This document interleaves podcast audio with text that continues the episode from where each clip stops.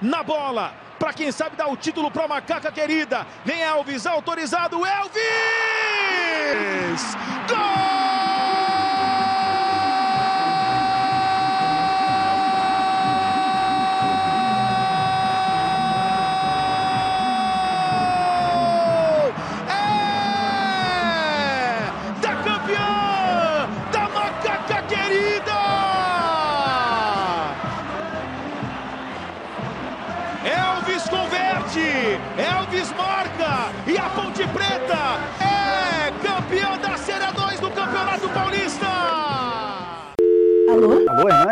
Sociedade Primitiva? Hernani? Eu tô ligando. Alô? Me atende? Me atende, Hernani?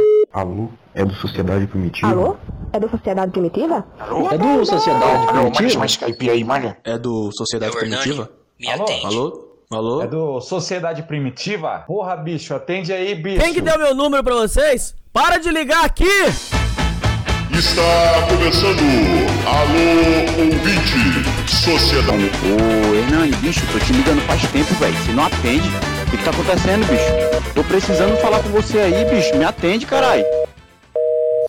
Salve, salve, confraria! Hoje estamos para mais um Alô Ouvinte. Alô Ouvinte, um programa que vocês gostam muito e estamos aqui hoje com as histórias dos ouvintes.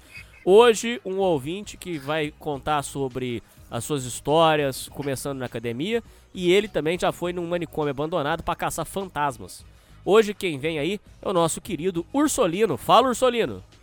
E aí, Hernani, beleza? Agora posso falar de boa? Agora você pode, Ursolino. Pô, a- as- Tudo bem, Ursolino? tudo. Não foi só manicômio não, Her- Hernani. Foi frigorífico abandonado, casa abandonada, casa do interior. E foi muito lugar. Muito lugar mesmo. E achei muita relíquia antiga. Ô, Ursolino, da onde que começou esse interesse seu em caçar fantasmas? E Eu nunca cacei fantasma, isso? Cara, eu, eu acho que a primeira vez foi quando eu uns amigos meus tinham o quê? Uns 12 ou 11 anos. A gente foi numa. A gente se reunia numa casinha abandonada, que era perto de um amigo meu, né? Aí a gente ia naquela casinha lá, e ela era num barranco, assim, isolado, e a gente ia lá, tomava vinho, tomava cerveja e ficava lá de boa. E aquela casa de noite, ela era estranha, porque quem passava na rua via uma janelinha e dava a impressão que tinha alguém ali. Aí o que, que o inteligente aqui fez? Pegou uma má- máscara do pânico, botou lá na janelinha, aí toda vez que alguém passava, Nossa. tomava vai todo um susto. Eu, eu- eu era um, demônio quando era adolescente, criança, e aí até agora, cara. Até agora eu faço uma, umas dessas. Inclusive, na minha academia, ali, algumas anilhas, na verdade, elas não são anilhas, são engrenagens do antigo frigorífico. Que são iguais e pesam 6 quilos. Mas o cara derreteu? Como é que foi? Não, não, não. Ela faz parte de um maquinário. É tipo, uma, elas s- são rodas iguais, entendeu? E elas são pesadas, fazem parte de uma máquina de moer. Depois eu te mando uma foto. Ô, Ursolino, mui- as pessoas às vezes perguntam por que, que seu apelido é Ursolino. Né? Na verdade, não é bem um apelido, eu me denomino assim também. E é um nome antigo que tem na minha família. Já teve parente meu com esse Hum, nome. tá? E é um nome comum é, entre, entre pessoas ah, mais velhas aqui. Tipo, que tem 100 anos. Bom, Ursolino, durante essas caçadas suas atrás de, de supostos fantasmas, você teve alguma experiência sobrenatural? Nunca nesses lugares. Esses lugares sempre foram vazios de fantasma. Eu já te falei, nunca cacei fantasma. Eu sempre cacei relíquias, coisas antigas. Já achei quadro antigo. Já achei um crucifixo de 1800 e pouco, alguma coisa. Eu já achei uma placa de uma de uma metalúrgica que estava lá no frigorífico, que eles faziam maquinário. Achei essas, essas rodas que eu fiz anilhas. Achei faca. Achei faca de ritual, meio que de fazer coisinha de, de macumbaria. Achei dinheiro. Achei coisas assim. Mas nu- espírito, coisa ruim, nunca vi. Durante esse período que você caçou essas coisas, você trouxe pra sua casa? Trouxe, trouxe muita coisa. Muita coisa Mas mesmo. você não tinha medo de, de que isso esteja amaldiçoado? Já tive, já teve coisa que eu tive que botar fora, porque eu já achei um totem de bronze, não era bronze, era cobre, de Exu Caveira. E eu não sabia o que era Exu Caveira na época. Eu era tipo um re- retardadão, um macaco. Aí eu pensei assim, ah, um, uma caveira, rock, metal, zap zap, legal, é, rock and roll. Aí eu peguei aquele aquele Exu caveira lá de Bronzer, uma cave- eu tenho até foto, eu vou te mandar, se eu achar a foto eu te mando no Telegram. Aí eu peguei, guardei no meu quarto, aí passou um tempo, passou anos na verdade, né? E aquela merda ali no meu quarto. E eu esqueci. Aí um dia, tava eu, passou anos, né? Eu escutando o coroa católico falando de essas coisas, de demônio e tudo. E eu falei assim, peraí, eu acho que eu tenho alguma coisa satânica aqui no meu quarto. Eu lembrei do, da caveirinha do, do Exu que eu achei no, no chão. Eu pensei, vou botar essa merda fora. Eu pensei, não, não, melhor, vou quebrar, né? Aí eu ia pegar um martelo, na verdade uma marreta que eu tenho, ia quebrar aquilo ali. Aí eu primeiro consultei uma- a minha avó, né? Ela perguntei, ô vó, será que eu quebro essa merda aqui? Olha só, isso aqui é coisa de macumba, é coisa de saravá. E ela veio assim, não, não quebra, porque vai que tem uma coisa ruim e pega em ti. Eu falei, é verdade. Eu peguei e só joguei no lixo. Essa foi, tipo, uma das. Agora tem uma faca de ritualística que eu achei, mas essa eu acho que não tem, tipo, nada demais. Eu já mandei pra amigo meu que estuda essas coisas, parece que era mais usado em ritual de fumar maconha só. Não... Essa aí foi só. Mas você sentiu que nessas coisas é, é, tinha alguma presença ruim ou você acha que era só psicológico? Não, não necessariamente dessas coisas. Eu tive experiência sobrenatural, mas não foi devido a essas, essas coisas aí. Eu já tive paralisia do sono, eu já tive um monte de coisa, mas não foi nesse lugar abandonado que eu tive. Esse lugar abandonado, eu- o meu medo era parecer um, sei lá, um drogado, um cara com facão ou com uma arma de fogo, mas nunca de fantasma, sendo bem sincero. Tanto é que no, no manicômio lá, eu tomei dois sustos. Eu tomei um susto de uma estátua, eu gravei esse susto e vou botar no YouTube. Não, não, sei, não sei se eu não botei.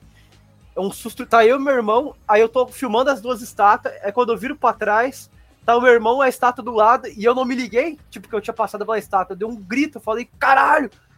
Aí eu, tipo, e aí o outro susto foi o desgraçado de um, de um vigilante que tava trabalhando lá, né? Aí ele me deu um susto, opa, o que tá fazendo aí? Aqui não pode vir. E eu falei meio assim, cara, me matou do coração. E ele, não, mas aqui é privado, não sei o que, não pode vir. E, e, e aí ele falou bem assim, ó, não pode vir, mas o meu horário tá acabando, ó. Se acontecer alguma coisa, se tu gravar aí, ou, ou se a polícia vir, não é problema meu. Acabou meu horário de serviço. Grava aí, faz o que tu quiser, mas não, não vandalizando nem nada. Eu não tô nem aí. Ele pegou, lavou as mãos e saiu. Aí eu fiquei gravando um pouco, tirando umas fotos e peguei e fui embora. E esse manicômio aí, pra quem quiser descobrir que manicômio é, eu posso falar. É, é o Uhum. manicômio, pesquisem aí. Ah, sana-. Sanatório Santa Cruz do Sul.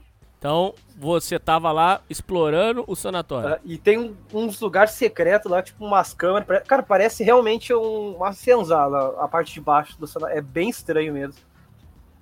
Eu lembro que deu umas duas semanas, deu.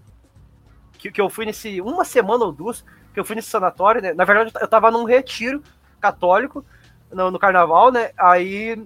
Só que esse retiro no caminho tava sanatório. Aí eu peguei e resolvi passar nesse sanatório. Aí eu fui lá, vi o sanatório e tudo.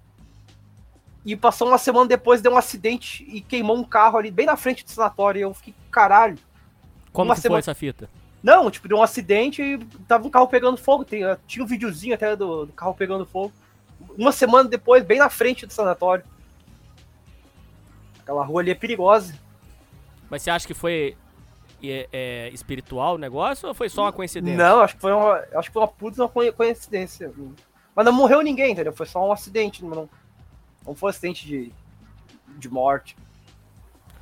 Qual que foram as suas experiências sobrenaturais que você não consegue encontrar uma explicação racional que aconteceu na sua vida? Ah, eu acho que eh, todas envol- envolveram a demônio. Eu tive poluição noturna com sucubo. Depois que eu fui descobrir o que era isso, também quando eu descobri falei, o antigo canal do Coroa Católica, né? Lá que eu me informei bastante, coisa. E muita coisa eu já tinha vivenciado. Quando eu era criança, eu tive que fazer um monte de exame da cabeça, porque eu via coisa o tempo todo. Eu ficava vendo coisa preta, ficava vendo ahn, coisa no céu, assim, aí acharam que eu era louco, né? Que eu tinha, sei lá, esquizofrenia, mas na verdade eu não tinha nada. O médico até falou pro meu pai na época que crianças são, sens são sensitivas, né? Ele falou, era um doutor Hum. que não era só, só médico. Ele falou, teu guri não tem nada demais, ele não tem nenhum problema mental nem nada, ele é completamente saudável. Aí cá estou.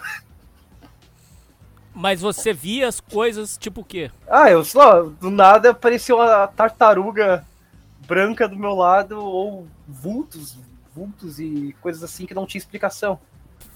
Tipo, parecia um pássaro no céu, só que era uma coisa preta que não tinha. Eu não conseguia explicar a forma daquilo. Era só um negócio. Pode ser o que o pessoal chama de mosca volante ou não? Mosca, nunca ouvi esse termo, mos- mosca volante. É, eram vultos, né, que passavam. Resumindo, era isso. É, eu vi essas coisas. E também já vi ah, coisas coletivas. Por exemplo, eu- quando eu trabalhava numa linha de produção numa fábrica, isso eu nunca vou me esquecer, cara. É, passou uma presença. Como é que eu vou te explicar isso? Uma presença passou por mim, arrepiou os cabelos do meu braço na hora, e também ela passou por, por uma colega de trabalho ah, que estava do meu lado. Ela, ela falou assim: Tu viu? E eu falei: Eu não vi, eu senti. E tipo, foi uma presença, uma energia, um negócio que passou. Era aquilo Foi ali. uma coisa que você não vê explicação. Não, esse aí eu achei, tipo, foi só um negócio que tava de passagem. E foi muito estranho aquilo. Essa foi uma das que, das que marcou. Fora as paralisias do sono, que era, era horrível ter aquilo. Bem que graças a Deus nunca mais eu tive. Além dessas experiências que te marcaram, você também teve experiência com Deus, coisa boa. Sim, tive. Você lembra de alguma que te marcou? Olha, quando eu voltei eh, com tudo para o catolicismo, aconteceu muita coisa boa, muita coisa que eu pedia aconteceu.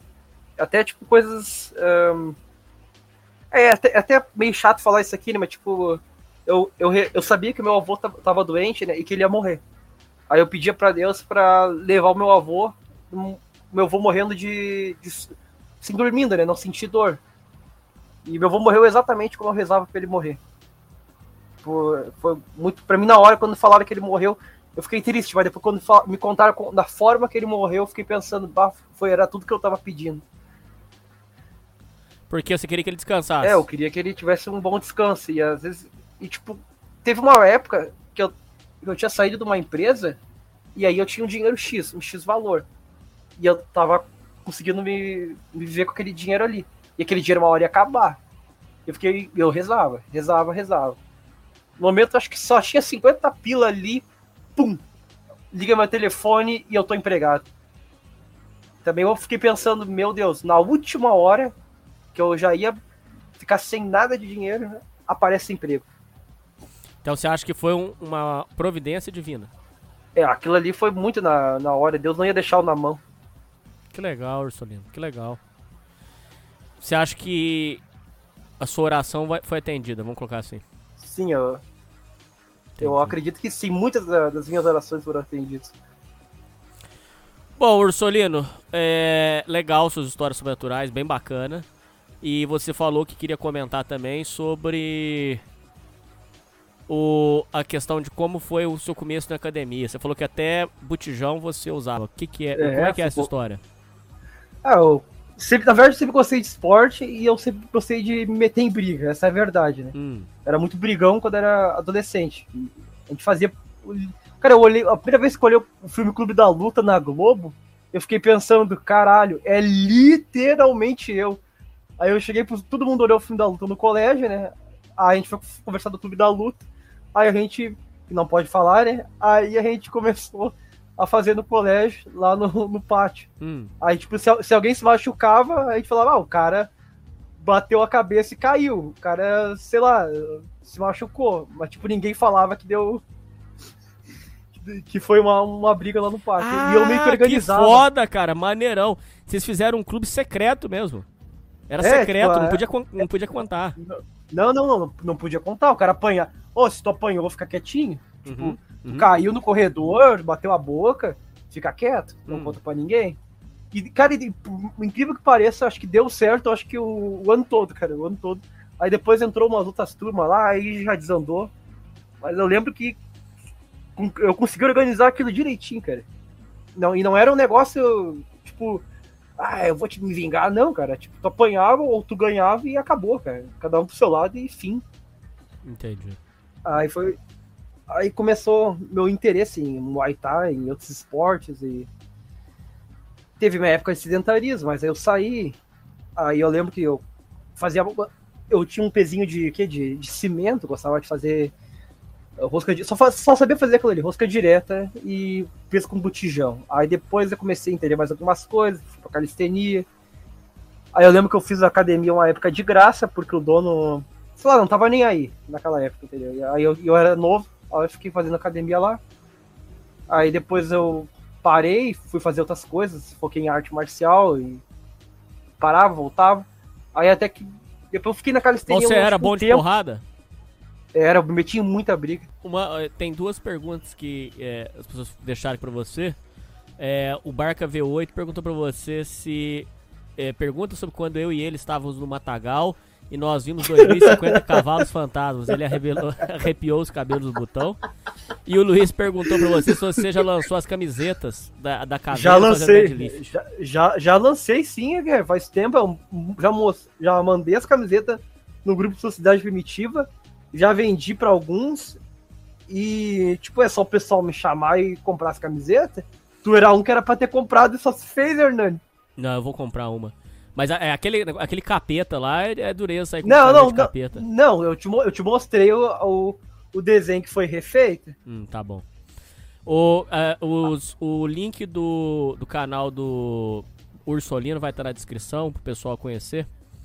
Mas aí, Ursolino, voltando no assunto, você então. Aí você pegou e e começou a, a ter gosto na, no exercício físico. Sim, eu gostei. Eu go- gostava de tudo. Até que eu tenho saco de pancada, aqui eu tenho peso, eu tenho tudo. Eu gosto de fazer. Eu gosto de treinar, tipo, livre. Eu gosto de fazer powerlifting também. Tentar, tipo. Tentar ser um strongman no meio do mato com uma pedra e. e esse é meu treino, entendeu? Não tem muita frescura. Hoje Ah, em dia, seu treino é como? Ah, é um treino normal. É, é tipo, eu, eu, eu treino, sempre treino em treino de força. Por exemplo, eu gosto de fazer força no supino ali, seis repetições com bastante peso. Vou fazer levantamento terra também, mas sempre bastante peso. Eu- isso aí tudo eu, eu consegui adquirir graças à pandemia, porque algumas academias faliram e estavam vendendo pre, ah, anilha preço de banana. Eu aproveitei e montei meu espaço. Aí vinham os amigos meus treinar aqui e eu, como como era muito eu pegava e cobrava deles. Entendi. Então você montou um home gym. Aham. Ontem eu conseguia fazer uma graninha ainda. Hoje em dava dia, o seu pagar. home gym, só você treina hoje. É, hoje é só, hoje é só eu, cada um foi pro seu lado, né? Passou aquela época ali da, da pandemia. Mas de vez em quando vem um ou dois aqui treinar. Às vezes vem até uma amiga minha treinar aqui.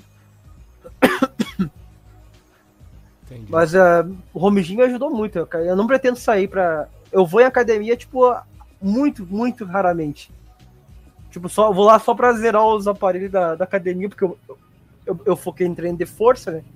Então eu me acostumei com uma carga alta. Então quando eu vou na academia, eu vou fazer treino full body, fazer o que eu quiser. Tipo, eu não pego planilhazinha de treino ou treininho de Smart Fit. Aquilo ali pra mim não me serve.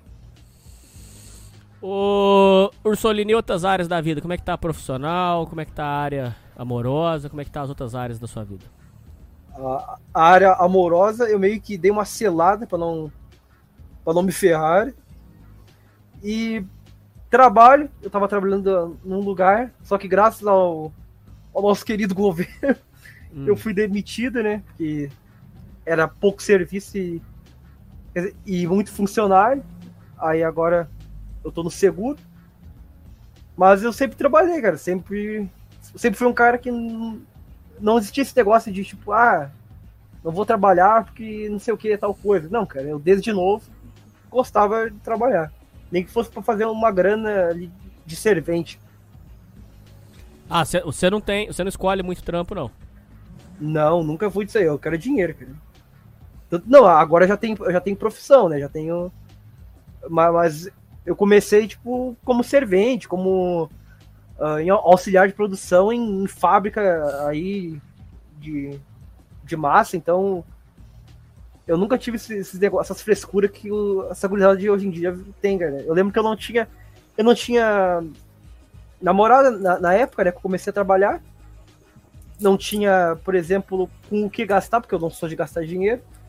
Aí eu ficava pensando, cara, e eu vi os caras tipo, que arrumavam uma guria no serviço, aí eles pegavam, se demitiam, ou faltava coisa. Eu falei, cara, eu não vou fazer isso aí, cara. Trabalho é trabalho, não vou misturar as coisas. Eu tô aqui pra fazer dinheiro. Aí eu não, eu não, eu não perdi os empregos por causa disso aí. Eu via muito amigo meu começava, arrumava uma mulher, aí cagava pro serviço. Também, novo, né? Aí tem pai e mãe pra sustentar. Aí acaba que não, não se desenvolve no, no serviço. Aí depois fica essas bosta aí, sem emprego, mendigando e enchendo o saco dos outros. Famoso esmolé? É, não sei, não conheço esse termo, mas deve ser isso aí. É, tem um ouvinte nosso aqui que chama os de esmolé. Acho engraçado isso. Ô, Ursolino, você. Outras áreas da vida, você tá satisfeito? Como é que tá a sua relação com a família, sua casa? Agora eu consegui ajeitar as coisas. Antes eu tava meio. meio tenso. Mas tudo se resolve, né, cara, com o tempo. Por quê? O que, que foi? Aí eu sempre tive desavença com meu pai, mas aí do nada meu pai simplesmente resolveu voltar para pro lado do, do bem. Aí a gente se entendeu. Mas o que que tava faltando pra vocês se acertarem? Humildade, perdão, o que que era? Religião. A gente morria discutindo. Ah, por causa de religião. Por causa de religião. O que que é a Só parada? faltar. É, ele. A parte da família dele meio que são católicos barra evangélicos, ele não sabe o que querem da vida. E ele virou um- uma espécie de. Uma, uma, uma espécie de judeu. Uma crença maluca que ele inventou na cabeça dele. Eu sempre rebatendo aquilo. Tanto é, cara, que eu, eu, eu não. Eu não vim nesse meio aqui porque eu. Ah, porque eu vi na internet, e porque eu acho foda, porque ah, eles controlam tudo. Não, cara, eu a minha questão foi pessoal. Minha questão foi pessoal. Quando eu vi que tava na minha família aquilo ali, aí eu fiquei pensando, não, eu vou ter que resolver. Aí aí não é porque eu vi na, na internet. Aí só que com o tempo as coisas foram passando, né, cara, melhor- melhorando. Hoje você tem uma relação boa. É, hoje dá pra dizer que sim, Entendi. mas antes era uma relação insuportável. Ursolino, é... os seus planos pro futuro, o que que são? Olha, focar no, no, no trabalho, treino, me alimentar bem, ficar de pé entre as ruínas, Hum. acompanhar o canal aqui. E é isso. Casar, ter filho? Não.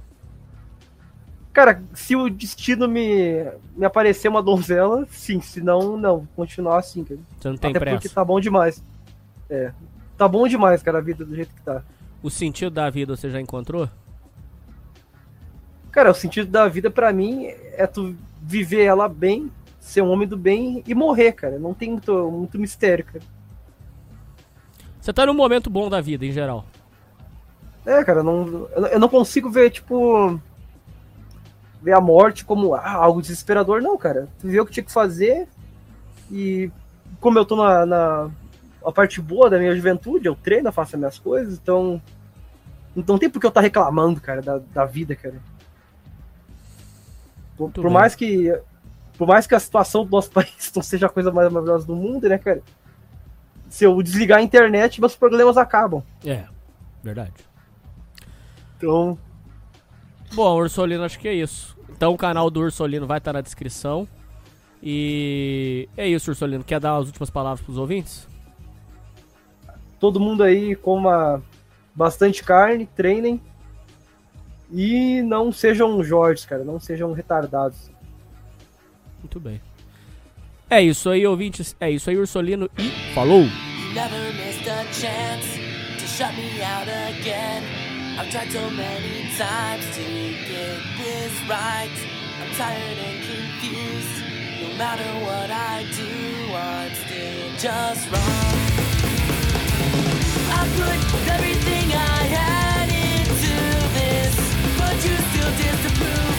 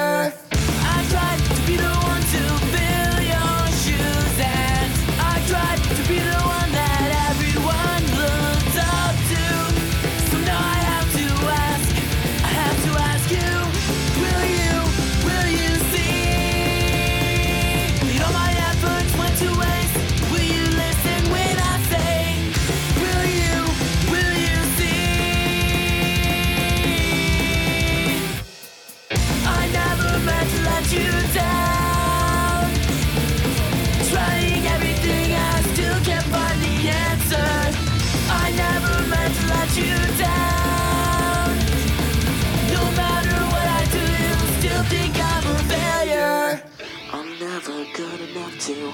I'm never good enough to. I'm never good enough to live up to you. I'm never good enough to. I'm never good enough to. I'm never good enough to live up to you. I'm never good enough to. I'm never good enough to. I'm never good enough to live up to you. I'm never good enough to. I'm never good enough to. I'm never good enough to live up to.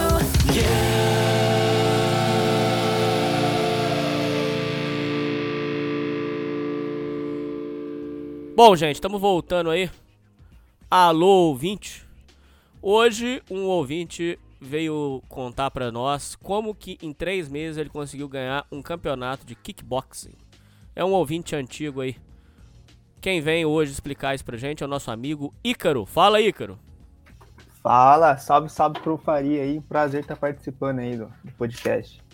O Ícaro, como é que é essa história? Como é que você começou a treinar kickboxing? Como é que começou mesmo assim?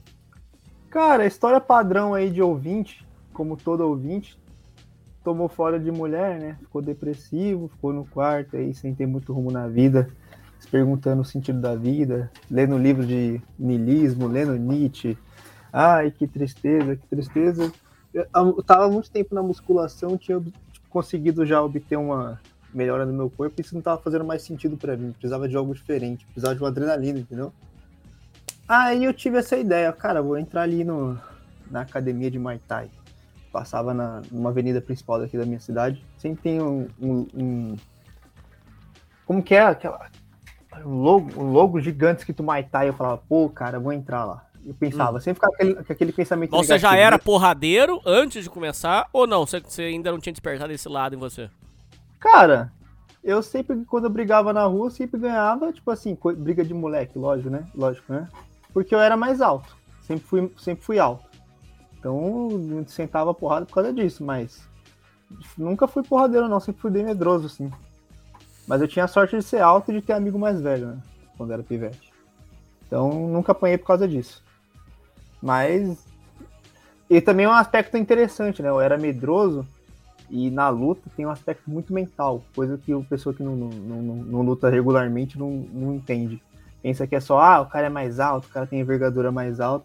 Não é isso. Nem, ah, o fator mental influencia muito. Se o cara tá confiante, ele vai ter um- uma performance mil vezes melhor. Bom, aí você entrou na academia, e aí? Cara, é aquela coisa, aquela timidez, né, de chegar, cara, aqui todo mundo já tá faz tempo, já tem aquela, todo mundo se conhece, já tá há anos treinando aqui, um tá cinco anos, outro tá sete anos, eu chego novo aqui, todo, me, todo mundo me olhando, né, aquela paranoia, nada a ver, depois tu, tu percebe que é normal entrar gente, sair gente toda hora, mas você fica nessa paranoia, começa a participar lá, aquela, meio, aquela timidez do começo, comecei a treinar assim, comecei a frequentar, tipo assim, muito. Eu ia, às vezes, duas vezes no dia. É, ia todos os dias que dava pra, pra ir. De sábado tem o famoso sparring, né? Que é o dia de, de trocar soco. Eu sempre ia todo sábado. Hum. E fui indo, fui indo, fui indo, fui indo, fui indo, fui indo. Isso foi num, num processo de três meses. Eu lembro que no começo, assim, eu era no, no sparring, eu ficava com muito medo, assim. Cara dava um soquinho, assim, eu virava o rosto, eu, eu tinha esse vício de virar o rosto para a esquerda. Toda vez que alguém dava um soco, assim, eu protegia, virava o rosto e fechava o olho. Aí até eu conseguir desenvolver, de, de conseguir ficar com o rosto para frente e não fechar o olho totalmente quando tomava um soco, demorou um pouco. Foi minha maior dificuldade na luta. Você se habituou bem ao, ao treinamento, a, a lidar com as pessoas? Como é que foi esse processo? Sim, o, que- o que me pegou no começo é o cardio, porque como eu fazia essa musculação. Ah, o card é puxado. O card é puxado mesmo. Eu lembro que no judô, só a ginástica era, acho que se eu não me engano, uma hora e meia, cara. Só de ginástica. Só ginástica. Nada de luta, nada. Só, só o treino. Só o É, cardio. eu, às vezes o ouvinte lá vai chegar numa academia de boxe, numa academia de qualquer luta aí, vai pensar, pô, cara, só fica aqui treinando cardio, correndo no começo da, da aula, não entendo por que disso, de fazer condicionamento, de fazer abdominal, quero lutar, não sei o quê. Pô, isso é importante demais, cara. Na, minha primeira luta ali, que eu, que eu lutei no campeonato, no primeiro minuto, a luta era- tem três minutos, né? No primeiro minuto eu já cansei. Porque o, você já fica esgotado, cara. Você- o cardio, ele determina muito o seu desempenho. Muito, muito, muito. Tipo, 50% da luta é cardio, outro 50% é mental, na minha opinião. Bom, aí você teve que se habituar ao card e tal. As pessoas eram de boa? O seu, seu treinador, mestre, era de boa? Meu treinador é bem de boa, um cara que tem uma relevância aí na luta, ele já participou do Pride, já acho que até o UFC ele já foi, já foi pra, pra Tailândia, ele é bem conceituado. As pessoas, eu vou falar bem sincero, que é, tem dentro do- desse universo de artes marciais, você vai até um para-raio de maluco, né? A verdade é essa, né? Mas de muita gente também esforçada e muita gente gente boa. Então, assim, você- consegue ver que quem é focado mesmo e frequenta são pessoas inter- interessantes, né? Que tem uma carreira, que os caras que são atleta mesmo são tudo os, as pessoas mais interessantes pra você conhecer é atleta, cara, que é o cara focado, que tem uma carreira que não fica de enrolação. Mas tem uns malucos lá, uns molequinhos estranhos, meio com cara de maluco lá, meio com cara de. Não sei se eu posso falar isso. É... Tá, vou ter que censurar isso, mas é. Entendi. Desculpa- Cara de maluco. desculpa. É, desculpa. É, cara de maluco, é. E fica esses. é, e também tem um, uns caras que, que entram, uma vez entrou um piazinho lá. Pô, eu não entendi o que o cara tava fazendo lá. Era piazinho, tipo. Certeza que era ouvinte, cara. Pensa num corpo mole, Hernani. Hum. Um cara com corpo mole. Tipo, ele, ele chegou logo no dia do sparring, né? O primeiro dia dele. Aí ele começou a fazer o aquecimento lá tal. Um molequinho com corpo mole, que era- cara de nojado, sabe? Cara de mimado. Acho que até sem preconceito com quem tem assim, eu, eu, eu acho, né? Que ele era autista. Mas aí eu meio que ele tomou um soco no estômago lá, fraquinho de alguém. Duvido que alguém deu um soco forte no estômago dele. Uhum. Ninguém ia dar soco forte no estômago dele ali. Uhum. E aí ele ficou de lá no canto lá da academia, olhando pro teto, eu fui lá, né? Falei, ah, vou ser simpático com esse maluco aqui. Aí eu cheguei lá, fiz o cumprimento. Na minha academia tem um cumprimento do jiu-jitsu, né? O osso. Todo mundo É, fala osso, uma forma de respeito. É. Mesmo sendo uma academia de, de kickboxing Muay Thai, a gente usa esse cumprimento. Porque nosso mestre ele veio do jiu-jitsu. Aí. Eu cumprimentei e tal. Comecei a falar, ah, vamos lutar aí, cara. Não sei. Ah, não gosto muito, gosto mais de ficar jogando videogame. Tá? Vamos, vamos, vamos, vamos. Aí fiz lá os três minutos no round com, com o moleque, eu cumprimentei no final. Eu passei raiva, porque pra mim esse- essa coisa do cumprimento ela é sagrada, assim. Você tem que cumprimentar, é uma forma de disciplina da arte marcial. Pra mim isso é muito bonito e tem que ser respeitado. Aí o moleque no final não me cumprimentou e falou, e tipo, botou as mãos pro céu assim, falou, ah, graças a Deus. Hum. Aí eu fiquei puto, assim, aí deu vontade de dar um. fazer uma maldade ali, mas não fiz nada. E outra coisa que é interessante ponderar aí, Hernani, que as pessoas têm muito esse estigma de, de ver em filme assim, nossa, vou chegar na academia ali de luta só maluco, só cara bombado que vai me, me massacrar, vai me, me bater. Não, cara, tu vai chegar lá, tu vai ser respeitado, tu vai ter tua integridade física respeitada, vai ser tranquilo.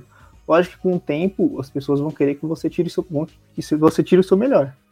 Então, tipo, ah, vai chegar no alongamento lá, o mestre vai querer que você tire o seu melhor, vai te forçar um pouquinho. Você, se você for homem, principalmente, você vai chegar numa, num dia do sparring lá, os caras vão falar, ó, hoje vai ser um pouquinho mais forte. Hoje a gente vai bater um pouquinho mais forte pra você aprender como que é. Por exemplo, um dia o meu mestre me deu um knockdown, tipo assim, não, não desmaiei, Caralho. não, não caí no, no chão assim, desmaiado, mas deu que knockdown, né? Quando tu toma soco e tu cai no chão meio que. Mas tu Mas já, ele fez já de maldade? assim, ó. Não. E- É isso que eu tô explicando. Porque ele falou o seguinte pra mim, ó, hoje a gente vai chegar no campeonato. Eu ganhei esse primeiro campeonato, né? E agora tô treinando pra um que vai ter agora. Esse final desse mês. E ele falou o seguinte: existe muito. Uma coisa que eu tenho que explicar primeiro. No campeonato de kickboxing no Brasil, você não bate com força que, nem se fosse ringue. O- a questão é a técnica e marcar ponto. E você jogar a pessoa pra fora do, da área demarcada ali. Mas existe alguns malditos filhos da puta que eles batem forte. E você tem que saber lidar com isso. Você não vai tomar um soco forte, vai virar seu queixo pro, pro juiz e vai É, reclamar. lógico, Tu lógico. vai tomar outro e tu vai desmaiar. E tu vai perder a luta. Não adianta. Então, tu tem que meio que se acostumar, cara. Se o cara bater forte, tu vai ter que escalar o nível de, de violência ali, querendo ou não. Então, ele falou assim, ó, hoje, hoje a gente vai fazer um sparring com você aqui e vai ser um pouquinho mais forte. Foi, e pra mim foi mu- muito mais interessante, me diverti muito, porque eu, pelo menos eu me divirto muito. Pra mim, a, a melhor diversão que tem, a melhor adrenalina que tem é a da luta, atualmente. Melhor que videogame, melhor que qualquer vício aí que você pode ter. Você considera uma diversão saudável? Pô, pra mim, a adrenalina que tu sente ali é melhor que usar qualquer droga, é melhor que tu assistir qualquer TV, qualquer pornografia, qual- qualquer besteira. Ali, ali é bem mais recompensador pra mim. Bom, ô Icaro, como é que foi propriamente dito o torneio que você entrou pra- e você disputou? Como é que foi? É, o meu mestre conseguiu um patrocínio da prefeitura ali, então já não tive que pagar a inscrição, que é meio cara. É, tipo assim, são três modalidades que eu competi. Vou explicar as três. É, tem o Point Fight, que é uma briguinha de. eu não gosto muito. Né? Você só encostar o braço ou dar um chute na, na parte frontal do, do cara e tu marca um ponto. Aí os caras ficam marcando ponto, quem marcar mais ponto ganha. Tem o Kick Light, que é uma luta assim mesmo. Tipo assim, nenhuma modalidade força conta. no- só no ringue que conta que, que nocaute conta. Mas, tipo assim, nessas é mais por ponto. Você acertou um golpe, você marcou ponto. Aí tem o Kick Light, que você pode chutar e pode bater com a mão. E tem o Light Contato, que é o só do torso pra cima. Tu pode chutar e bater com a mão, mas é só o torso pra cima. Tu não pode bater no. Não pode chutar a coxa, por exemplo. Eu ganhei a modalidade de Light Contato, é. E perdi a Kick Light. Mas você é, é, ganhou numa, numa modalidade, assim, você ganhou mesmo, assim, você saiu Sim, com um troféu sim. e tudo. Saí com a medalhinha. E aí, cara, como é que foi a sensação? primeira, quando tu, tu tá lá, quando tu chega na van, tu pensa, pô, tô indo lá pro torneio. Aí, vá, seis horas de van pra chegar no lugar do torneio lá. Chega lá de, de manhã, toma um café da manhã, já pensa, porra, já fica preocupado, tudo, tudo, com todo detalhe te preocupa. Pô, cara, eu tenho que comer uma coisa aqui que não vai me dar de barriga. Tu já fica pensando, o que que eu vou escolher? Aí tu vai lá, come, aí, tu, aí como tu é iniciante, tu, tu pensa, pô, devia ter trazido um lanche, esqueci e tal esqueceu de trazer um lanche. Falou, ah, teve que comer uma besteira lá na, na padaria. Aí chega no lugar. Aí Deu começa a de tocar um... Não, tem muita gente que reclama, que fala que. Teve um cara lá que fala que na luta, todo, toda luta que ele vai, ele fica com vontade de cagar. É foda, hein? É, e eu não tive isso. Ainda bem. Mas cada pessoa tem seu jeito, né? Na verdade, cada organismo. E aí, quando, come... e aí, qu- quando foi passando o tempo, o que aconteceu? Foi. Primeiro, a gente chegou lá de manhã bem cedo. Acho que era umas 5 da manhã e começou o evento, começaram a abrir o evento lá. Aí eu falei, ah, vou deitar aqui na arquibancada. É numa escola, né? Só pra contextualizar. Vou, vou deitar aqui na, na arquibancada e vou dormir. Aí todo mundo tava nessa. Todos os atletas que chegaram lá de várias academias, cada um no, no uniforme. É bem interessante. Parece a- aqueles torneios de anime, sabe, Hernani? Sei. Chegando várias tribos assim, porque cada um no E seu você com medo, né? Que você vai olhando os caras esquisitos, dá um- É, é. Um, chegou, eu lembro até hoje, um piazinho passou na minha frente, parecia de anime mesmo. Um piazinho pensa com aqueles moicano mesmo, bem de punk, raspado na zero dos lados. Uhum. Passando com a academia, tudo aqueles uniformes de luta lá. Fala, caralho, mano, que universo é esse que eu tô adentrando aqui? É totalmente diferente. Torneio das trevas. É. Fala, porra. Aí os caras com os uniformes muito loucos lá e, e tem toda uma lore por trás, tipo, meu amigo falando, ó, essa academia é a X, essa academia aqui é a Y. Pô, parecia mesmo um episódio de, de filme, Hernani, juro pra você. Aí, aí tem um cara lá que é o mais famoso, que eles comentam, pô, esse cara é filho de nem sei quem, que é, que é bem famoso, que lutou mundial, que não sei o que, tem que ficar esperto com ele. Aí falei, pô, mano, legal. Aí lá às 5 da manhã, todo mundo querendo dormir, né? Porque a, na van, tu, tu chega. Entrei na van umas meia-noite. Não consegui dormir direito numa van, é horrível. Aí chega lá com sono. Fora quem. quem eu não tive que, bater, que cortar peso, mas tem cara que tem que cortar peso aí fica tudo fodido. Aí chega lá e fala, ah, vou deitar aqui na arquibancada e dormir. Aí um carinha lá que já era bisurado lá, já, já atleta antigo, botou um foninho, pegou um, tipo um colchonete lá, deitou e dormiu. Sei. Aí eu, quando, eu, quando eu pensei em botar minha bolsa ali na cabeça pra dormir, começaram a botar um sertanejo, mas aquele mais chucrão de corno possível. Chato. Puta, mano. E não faz sentido, porque, tipo assim, é um campeonato de, de kickboxing. Tocar sertanejo, pelo amor de Deus, cara. Concordo. É, aí todo mundo querendo dormir, essa porra dessa música tocando lá. Aí depois chegou lá, o discurso da prefeita da cidade. Tem que respeitar, né? Porque ela meio que patrocinou o evento ali e fortaleceu todo mundo. Então, ah, mas aquele é discurso de véia boomer, sabe? Nada de interessante pra tu ouvir. Chato. Chato, chato. Aí beleza. Começaram as primeiras lutas lá. Primeiro, primeiro é as lutas das criancinhas. Aí tu já começa a ficar com dó das criancinhas se arrebentando lá, se batendo. Fala, porra, mano, quem que bota um filho de 10 anos pra... Assim, eu acho legal tu botar teu filho na luta, mas não bota pra competir, mano. Pelo amor de Deus, pra quê? Uma arrebentando a outra, sabe? Hum. Dá um chute frontal no meio da barriga, ela voa 10 metros e começa a chorar. E o pai fala: Não, você tem que ser forte, vai lá e volta. Ela volta e toma na, na cara e fala: O que, é isso, mano? Mesmo que o equipamento lá é meio. meio pai. É beleza. Aí começaram as lutas da, da, da- da categoria de. Como que era o nome? Point. Aí já não ia lutar. Eu fiquei esperando, ah, esperando, esperando, esperando. Aí chegou a minha luta, cara. Primeira luta. Chamaram meu nome lá. Ícaro, não sei o que, não sei o que, não sei o que. Aí já bate aquele arrepio. Aí o mestre falou assim: vai lá e se equipa. Aí o equipamento era tudo emprestado da academia lá. Peguei a botinha de um, peguei a, o, o short de outro, peguei a, a coquilha. Sabe o que é coquilha, Hernani? Não. É o protetor. Como que é o nome? Protetor. Protetor do, do saco, Hernani. Sei, É igual aquele que você vê em filme de americano, sabe? Que o Wesley usa. sei. Tem que botar, tem que botar. Não sabia que tinha que botar aquilo, não. Descobri no, no dia lá. Botei. Aí começou. Agora vamos fazer o aquecimento lá. Dá um sentimento de nervoso horrível. O Cara, fica pálido, tu fica se sentindo estranho. Aí começa a aquecer. O coração na boca, assim. Tu começa a ver os caras do teu lado na zona de aquecimento. Dando um chute, umas piruetas do Bruce Lee, assim. Tu fala, porra, mano.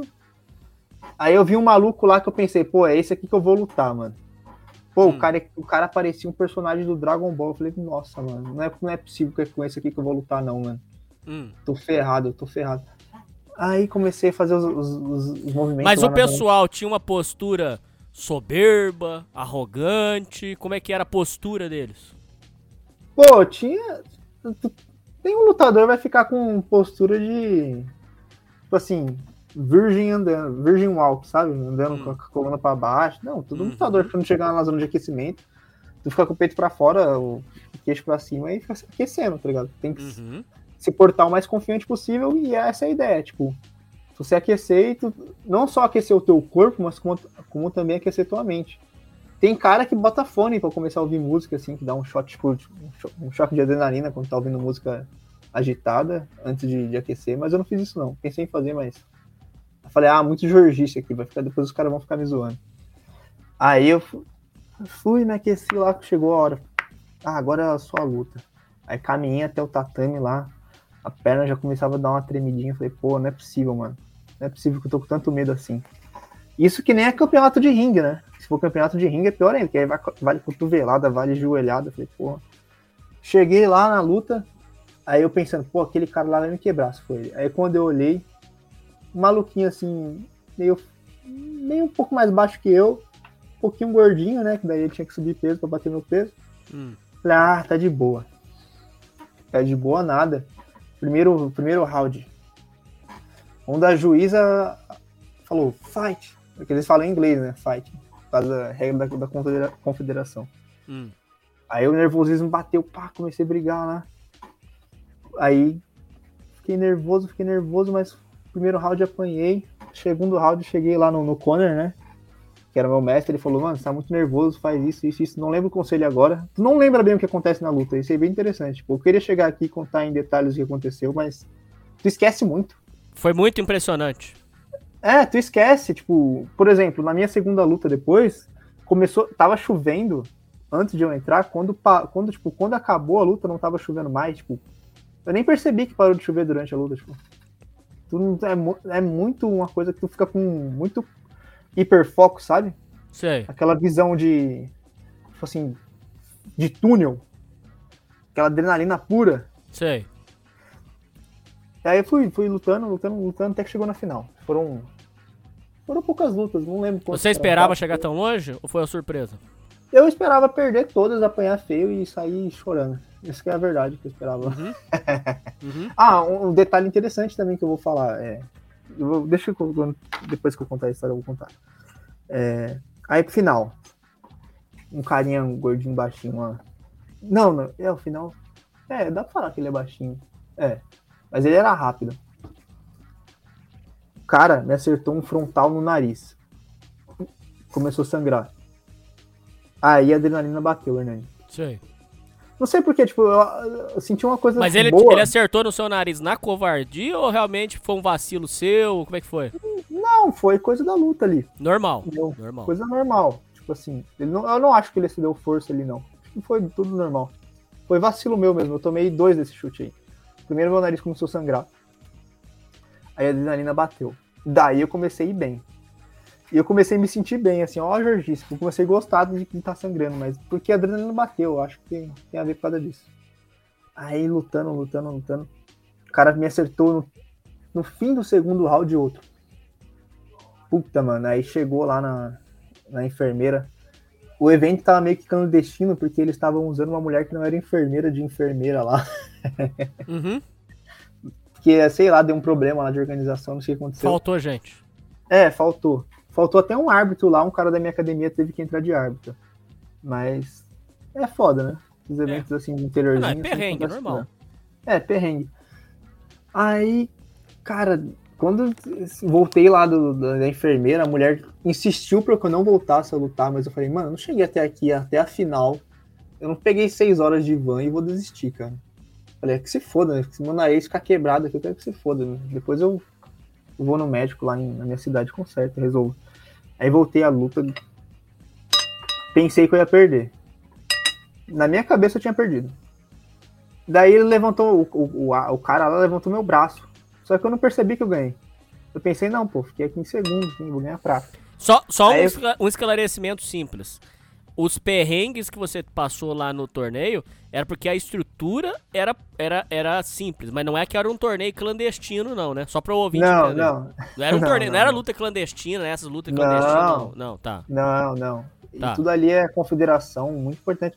Não, não teve perrengue muito, não, na verdade. né? Foi tudo bem organizadinho. Só teve isso. né, de- Eu suspeito, né, que aquela mulher não era enfermeira. Suspeita minha, tenho quase certeza, mas. Não vou ficar acusando o evento aqui. Nem posso citar o nome, né? Agora que eu falei isso. Aham. Mas, enfim. É, o, a- o- o cara lá, o, o juiz, levantou meu braço. Eu pensei, não, perdi. Daí veio o, o meu adversário falou: não sei o que, não sei o que, muita técnica. Na hora que você tá meio cansado, assim, cansado, exausto, exausto, exausto. Tu nem entende direito o que o cara falou. Falou, ó, só falei obrigado pela luta.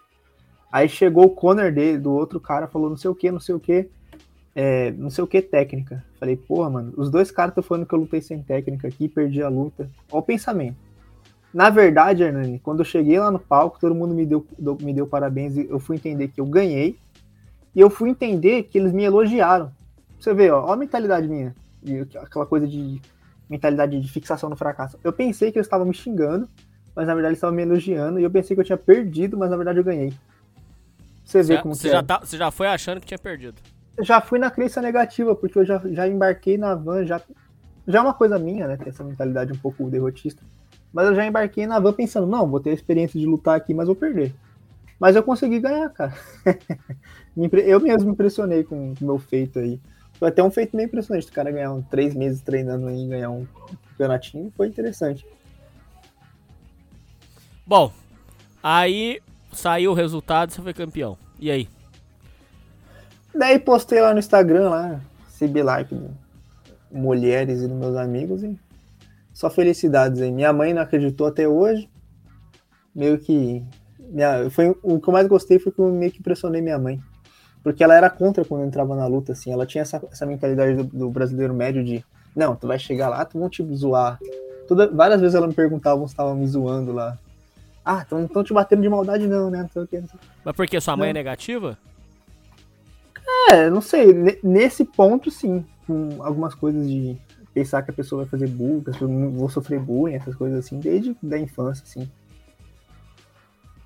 Essa coisa o- igual o- aquela coisa do que o Viriato falou no último Bases, que ele falou do long house, né, das mulheres velhas terem essa coisa da, da preocupação excessiva, que é instintivo delas, né, normal.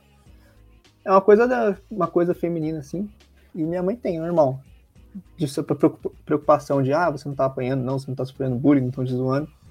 Não, cara, né? Na verdade, as pessoas têm muito essa crença de ah, vou chegar na academia, sou magrinho e vão todo mundo aqui rir de mim. Vou chegar na, na academia de boxe ali, de kickboxing, de Muay Thai que seja, vou me zoar ali. Uma mania de perseguição, sabe? Isso é uma coisa muito egóica. Na verdade, as pessoas vão te ajudar. E se tiver algum babaca lá que for te zoar, quem tá errado é ele. Todo mundo vai perceber que ele é um babaca. entendeu? Ninguém gosta desse tipo de pessoa. Bom, é, com, com relação ao seu pai, eu sei que você teve alguns problemas com ele. Como é que tá a sua relação com seu pai hoje? Ah, cara, eu tô sem falar com ele, na real.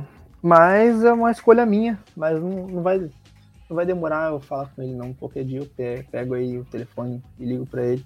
É uma coisa, é uma babaquice minha um pouco, na real, viu, Hernani? Como assim? Não falar ele. É, porque ele passou por esse processo aí. Eu sei que ele é meio sequelado da cabeça, meu pai. Passou por esse processo, conseguiu se recuperar das drogas aí. Mas aí fez umas besteiras de ligar pra pessoas relacionadas à minha mãe aí. Não, não, não tipo, namorado da minha mãe, mas tipo, pessoas do trabalho. E dar uma, uma atrasada na nossa vida, entendeu? Daí eu meio que liguei pro meu pai lá, fui bem severo com ele. Até xinguei. Pô, que relato legal, cara. Você teve que. Por mais difícil que seja, você teve que aplicar o perdão com seu pai. É, sim. Eu tive que aplicar o perdão. Ele sempre me pede perdão, né? Eu vejo que meu pai ele foi uma pessoa muito atormentada na vida dele. Ele Diz ele que sofreu abuso, Droga, cachaça. cachaça, movimento punk, faculdade de. É, tipo, movimentos de militância, faculdade de humanas. Tudo isso que ele passou, cara. Vários vícios aí, então. Eu tenho. Eu, eu deveria perdoar mais ele, na verdade, viu, Hernani? O vício do seu pai, hoje ele tá sob controle ou ele ainda cai de vez em quando? Eu não sei, eu não tenho contato com ele, sou bem distante. Eu creio que ele cai, ele tem uns, uns surtos de esquizofrenia de vez em quando. É um caso meio grave, sabe? Mas ele já, você já viu ele nessas, nessas, nesses surtos? De surto de esquizofrenia, não. Mas eu já vi ele meio alterado, assim. Ouvi uma vez ele meio alterado. Eu che... Acho que eu cheguei a relatar um, um e-mail pra você, o Hernani. Chegou. Uma- um- Nossa, que bom que você lembra, cara. Eu imaginava que tu não lembrasse, cara. Tu é foda. Uhum. É, Um caso que a gente tava lá quando eu morava com ele, isso no, no Fundamental, que foi eu e a uma mulher que ele ficava lá, meio nojento das ideias, pra casa dos, dos pais dela, e ele bebeu lá, acho que ele cheirou também, e começou a ter uns ataques de loucura, pegou es- espingarda lá que era da casa, começou a falar umas besteiras. Parecia muito que ele tava incorporado, sabe? Eu até creio que tem um, um quê espiritual nisso. Começou a falar pra uma amiga dele, tipo, ah, você deveria. Umas, uns papos bem nojentos, assim, tipo, você deveria dar uma iniciação sexual pro meu filho, assim, umas coisas bem. Que isso? Bem nojentas, sabe? Bem pesado. Que isso, cara. Que loucura, cara. É loucura, cara. Bem loucura mesmo. Meu pai tem umas loucuras incríveis, tipo, ele acreditava que estavam pondo veneno. É, bem próximo dos ouvintes aí. Umas, umas paranoias, tipo, acreditava que estavam pondo veneno na comida dele, pondo veneno no ar. Ele acreditava que. que mais acreditava? Umas, é, acho que é umas coisas com veneno, assim, a esquizofrenia dele. Entendi. Quando você vai encontrar com seu pai pra conversar com ele pessoalmente? Eu não sei, Hernani, eu não sei. Não tenho ideia. Eu vou. É, nem queria muito falar isso muito em público, mas agora já estamos aqui com a, com a mão no fogo, vamos falar. Eu vou sair da minha faculdade provavelmente e penso em entrar pra ESA. E quando eu entrar pra ESA, eu vou ir pra mesma cidade que ele tá, porque ele tá lá na cidade da ESA. Se, eu, se isso acontecer, né? Se é um- uma das minhas possibilidades de futuro acontecerem, que é essa. Aí se eu for lá pra lá, então, já que eu vou estar por lá, eu vou falar com ele, né? E porque eu sei que vai ser uma coisa que vai dar orgulho pra ele se ele me ver lá. Então, essa é uma possibilidade, a outras eu não sei. Porque a gente tá meio longe, assim, e eu não vou, tipo assim, pegar 20 horas de ônibus pra ir ver meu pai, sabendo que ele é meio loucão, assim, circulado, sem saber o que pode acontecer. Então, quer dizer, por, por sua conta, você não vai encontrar com ele. Agora, se as coincidências do mundo levarem a isso, aí beleza. É. Antigamente, quando eu morava com a minha avó, a gente se encontrava, assim, umas duas vezes por ano lá em São Paulo. Nossa, era bem estranho. E a sua relação com a sua mãe, como é que você classifica? Cara, eu não gosto de ficar essa coisa de mãe narcisista, mas tem um quê disso pequeno, creio eu, pequeno. Não é um caso daqueles graves, assim. Um caso bem leve. E é um caso estranho, assim, de ser aquela mãe liberal, moderna, sabe? Então, sua vida fica meio confusa, assim, sua mente fica meio confusa. Mas eu, eu tento, eu tento não ser aqui uh, o máximo de pessoa que fica culpando os pais pelos problemas que tem, sabe? Eu tento trazer, eu, eu tenho essa mentalidade de querer trazer a culpa para mim e a partir disso tomar uma ação. Tipo assim, meus pais, eles também foram vítimas dos problemas deles, meus pais também tiveram pais problemáticos, piores do que eu, meus pais tiveram vidas do que eu, então não tenho o que reclamar, entendeu? Hoje eu não moro mais com ela, hoje eu tô morando sozinho. E aí, você tá conseguindo ficar legal? Como é que tá? Tá, tenho. Tipo, eu tenho uma casa aqui, eu alugo para duas pessoas, divido aluguel e tal. E para mim tá tudo bem, assim. Tá indo, tá indo legal. Meu irmão, você já encontrou o sentido da vida? Você pensa muito nisso? Ah, penso toda hora. Essa discussão da. Você sempre fala, né? Pra mim é interessantíssimo a cabeça que nós ouvintes e você temos. Pra mim isso aí é o que tem me passa na minha cabeça ultimamente. Esse, esse pensamento que eu tenho. Por que, que nós temos essa cabeça que nós temos, né? Bem interessante. Esse é, uma, é um assunto que também te intriga, igual eu? Intriga. Eu não sei se você, você lembra que hoje mesmo, né, na live sobre o, o livro do Ted Kaczynski. Pô, eu vi seu comentário. Sim. Eu falei assim, uma das teorias que eu tenho, né, que a falta de identidade, né, falta de se identificar com algum grupo, cria essa mente aí. Você vai na sua família, você não se identifica com aquilo, você vai no povão do funk, você não se identifica com aquilo. Você vai meio de nerd, mas você, você até gosta, mas você não se identifica totalmente, então você fica meio que come a tribo, né? seu instinto primato. Fica, pô, qual é a minha tribo? Aí tu fica com essa mente que nós temos aí. Eu acredito. Mas sobre o sentido da vida, você já se encontrou? Não, não. É, muito, acho que isso aí é uma missão pra vida toda, tu encontrar o sentido da vida, tu fabricar o sentido da vida. Eu gosto muito da ideia do Nietzsche do, do self-overcoming, né? O sentido é tu se. Tu, que Deus, aquela coisa do Deus está morto, não no sentido de ateu chato do, da internet, mas que o, as religiões as entidades religiosas morreram, né? As mais fortes. Então, o sentido da vida é você se superar cada vez mais. Para mim, academia, artes marciais, ler cada vez mais, obter conhecimento, melhorar a minha forma de se expressar. Inclusive, meu podcast que eu vou criar aí é justamente essa ideia. Eu me expresso mal, eu não, não gosto da forma como me expresso, e eu quero me botar nessa zona de desconforto, né? Sair da zona de conforto e ficar me expondo pra internet aí, falando assim, horas e horas, tentando me desenvolver.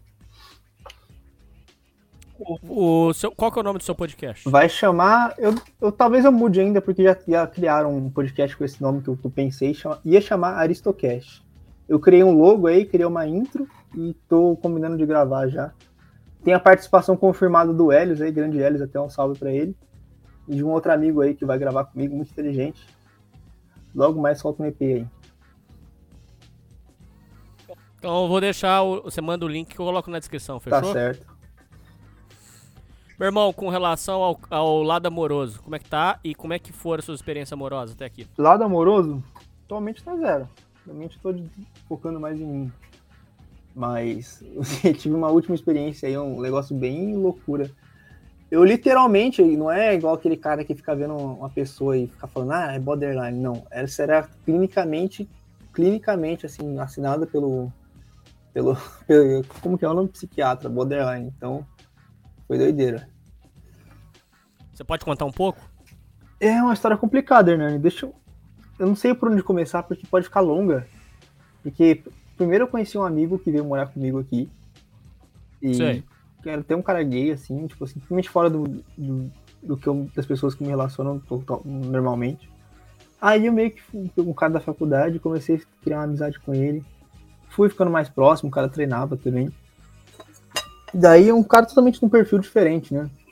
Daí eu comecei a andar com esse cara, comecei a frequentar o, o meio de amigos dele. Lógico, né? Povo de faculdade usando droga, em festa e tal. Eu falei, ah, legal, legal, legal, vamos, vamos, vamos. Não, não, não cheguei a usar droga, graças a Deus, mas quem frequenta nesse meio? Aí, deixa eu ver. Conheci essa menina. Na verdade, ela que se, ela que se interessou por mim primeiro. Aí o cara me mandou uma foto dele e dela, assim. Aí eu já vi aquele olhão meio. Sabe aquele olhão de mil? Sei. Aí eu já, eu já sou um cara. Você já estranhou? Não, já não estranhei, não. Na verdade, já gostei, porque eu sou um cara que tem um gosto duvidoso. é bem conhecido aí no meio, meu famoso gosto aí por mulheres malucas. Então, todo mundo já conhece meu gosto por mulheres malucas, então eu já gostei. Tipo assim, ela tava muito gata nessa fase. Falei, não é possível que você não tá gostando de mim. Não é possível. Aquele espírito derrotista, né? Sempre. Porra, não é possível que. Beleza. Daí eu. Aí ficou meio que de conhe- conhecer ela, não conheci. Com um tempinho assim passou. Eu fui numa festa, ela tava lá. Aí acabou que eu acabei não falando com ela nessa festa. Vi ela ficando com outro maluco lá, um magrelo zoado. Mas fiquei com outra menina nessa festa lá, uma. Ah, não posso pôr muito, uma, uma latina. Aí beleza. Continuou, continuou. Só que isso me afetou, porque no outro dia eu já tava treinando pesado, já tava pensando, não é possível, mano. Sou um fracassado mesmo. Eu tava lá treinando, treinando, treinando, treinando. E aquela timidez de chegar nela tal. Aí cheguei, aí chegou, teve um dia que a gente tava na faculdade, eu, esse meu amigo, ex-amigo no caso, e ela tava lá. Eu comecei a conversar sobre cinema, filme, cult, literatura, e ela caiu no conto. Porra, só papo cabeça, sabe? Aí eu falei, não é possível, mano. Comecei já, na hora, já, já caí no feitiço. Aí comecei, puxei o Instagram, puxei, puxei o WhatsApp, comecei a trocar ideia todo dia. Ela me chamava todo dia, Hernani. Eu não chamava ela. Mas é- era demais da conta? Era, era, era, era, velho. Tipo, tu se sente. Chegava a ser invasivo, assim? Era uma coisa assim, meio Não, de... não, não é invasivo. de- Não tão invasivo assim, mas tipo assim, era uma coisa que tu, ouvinte médio, não vai entender. Porque, tipo, tu não tá, não tá acostumado a sentir essa tensão, tá ligado? Aí tu sente uma tensão, essa ten, tendo essa tensão todo dia, é impossível tu não cair no conto, tá ligado? Hum. Daí teve um dia que a gente foi na. E você gamou, lógico. Ah, é. Ah. Depois que tomou o chá, então, aí já era. aí, eu...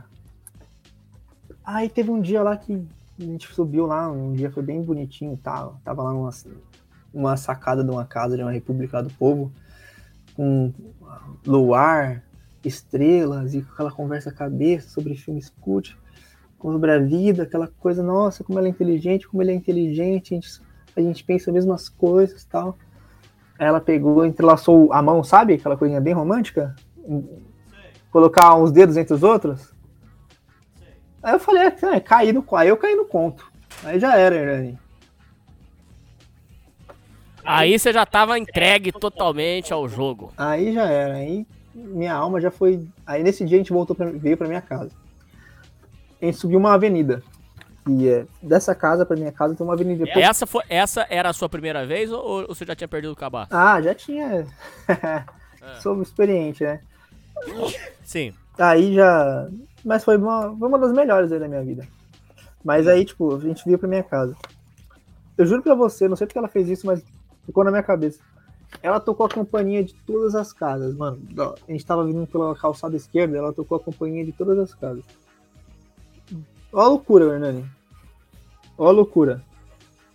Hum, aí eu achando aquela coisa da hora. Nossa, parece me Ah. aquelas loucas de filme, gostei e tal, mas na hora. Eu na hora falando, para com essa porra, né? Eu não vou parar, não sei o que. Sei lá que Ah. que deu onde fazer essa porra. Aí beleza. Aí chegou, né? Chegou em casa, aconteceu o que aconteceu, o que tinha que acontecer, voltei, levei ela, entreguei onde ela na outra casa lá no outro dia. Fulaninho, meu amigo, né? Aquele amigo em comum meu e dela, perguntou o que aconteceu. Eu, como um bom cavaleiro branco, né? Não Omitiu? Omiti. Inclusive, isso aí, independente de, de qualquer mulher que for, isso é o certo de se fazer. Pra todos os lados. Pra respeitar a mulher porque o cara que foi contando o que, o que faz aí com as mulheres vai se queimar na roda. Sim, isso, é, Entendi. isso aí todo mundo tem a malandragem já, né? Se você não tem, pelo amor de Deus. Aprendam, ouvintes. Aí. Mas beleza, aí ela contou pra ele o que aconteceu. Daí ele falou: Ah, você mentiu pra mim e tal, mas só aquela papinha de brincadeira, né? Mas é, todo mundo achou legal, né? Que eu omiti. Fiquei, ganhei uma moral com isso daí. Aí beleza, passou um tempo. Ela me chamando. E você enebriado pelo amor. Ah. Enlouquecido pela paixão. aquela coisa, tipo, eu me sentia muito insuficiente pra ela. Isso que era foda, porque eu já pensava, pô, eu já tava com pensamento negativo desde o começo, tipo, desde que eu caí no conto, eu pensava, pô, isso aqui vai dar errado. Eu já pensei, desde o primeiro dia. Desde o dia mágico lá que eu conversei com ela sobre filmes cultos, sobre coisinhas bonitinhas, eu já, já sabia o que ia acontecer, meio que já. Eu, eu creio, eu tenho essa crença que eu meio que atraí pra mim o que aconteceu, entendeu?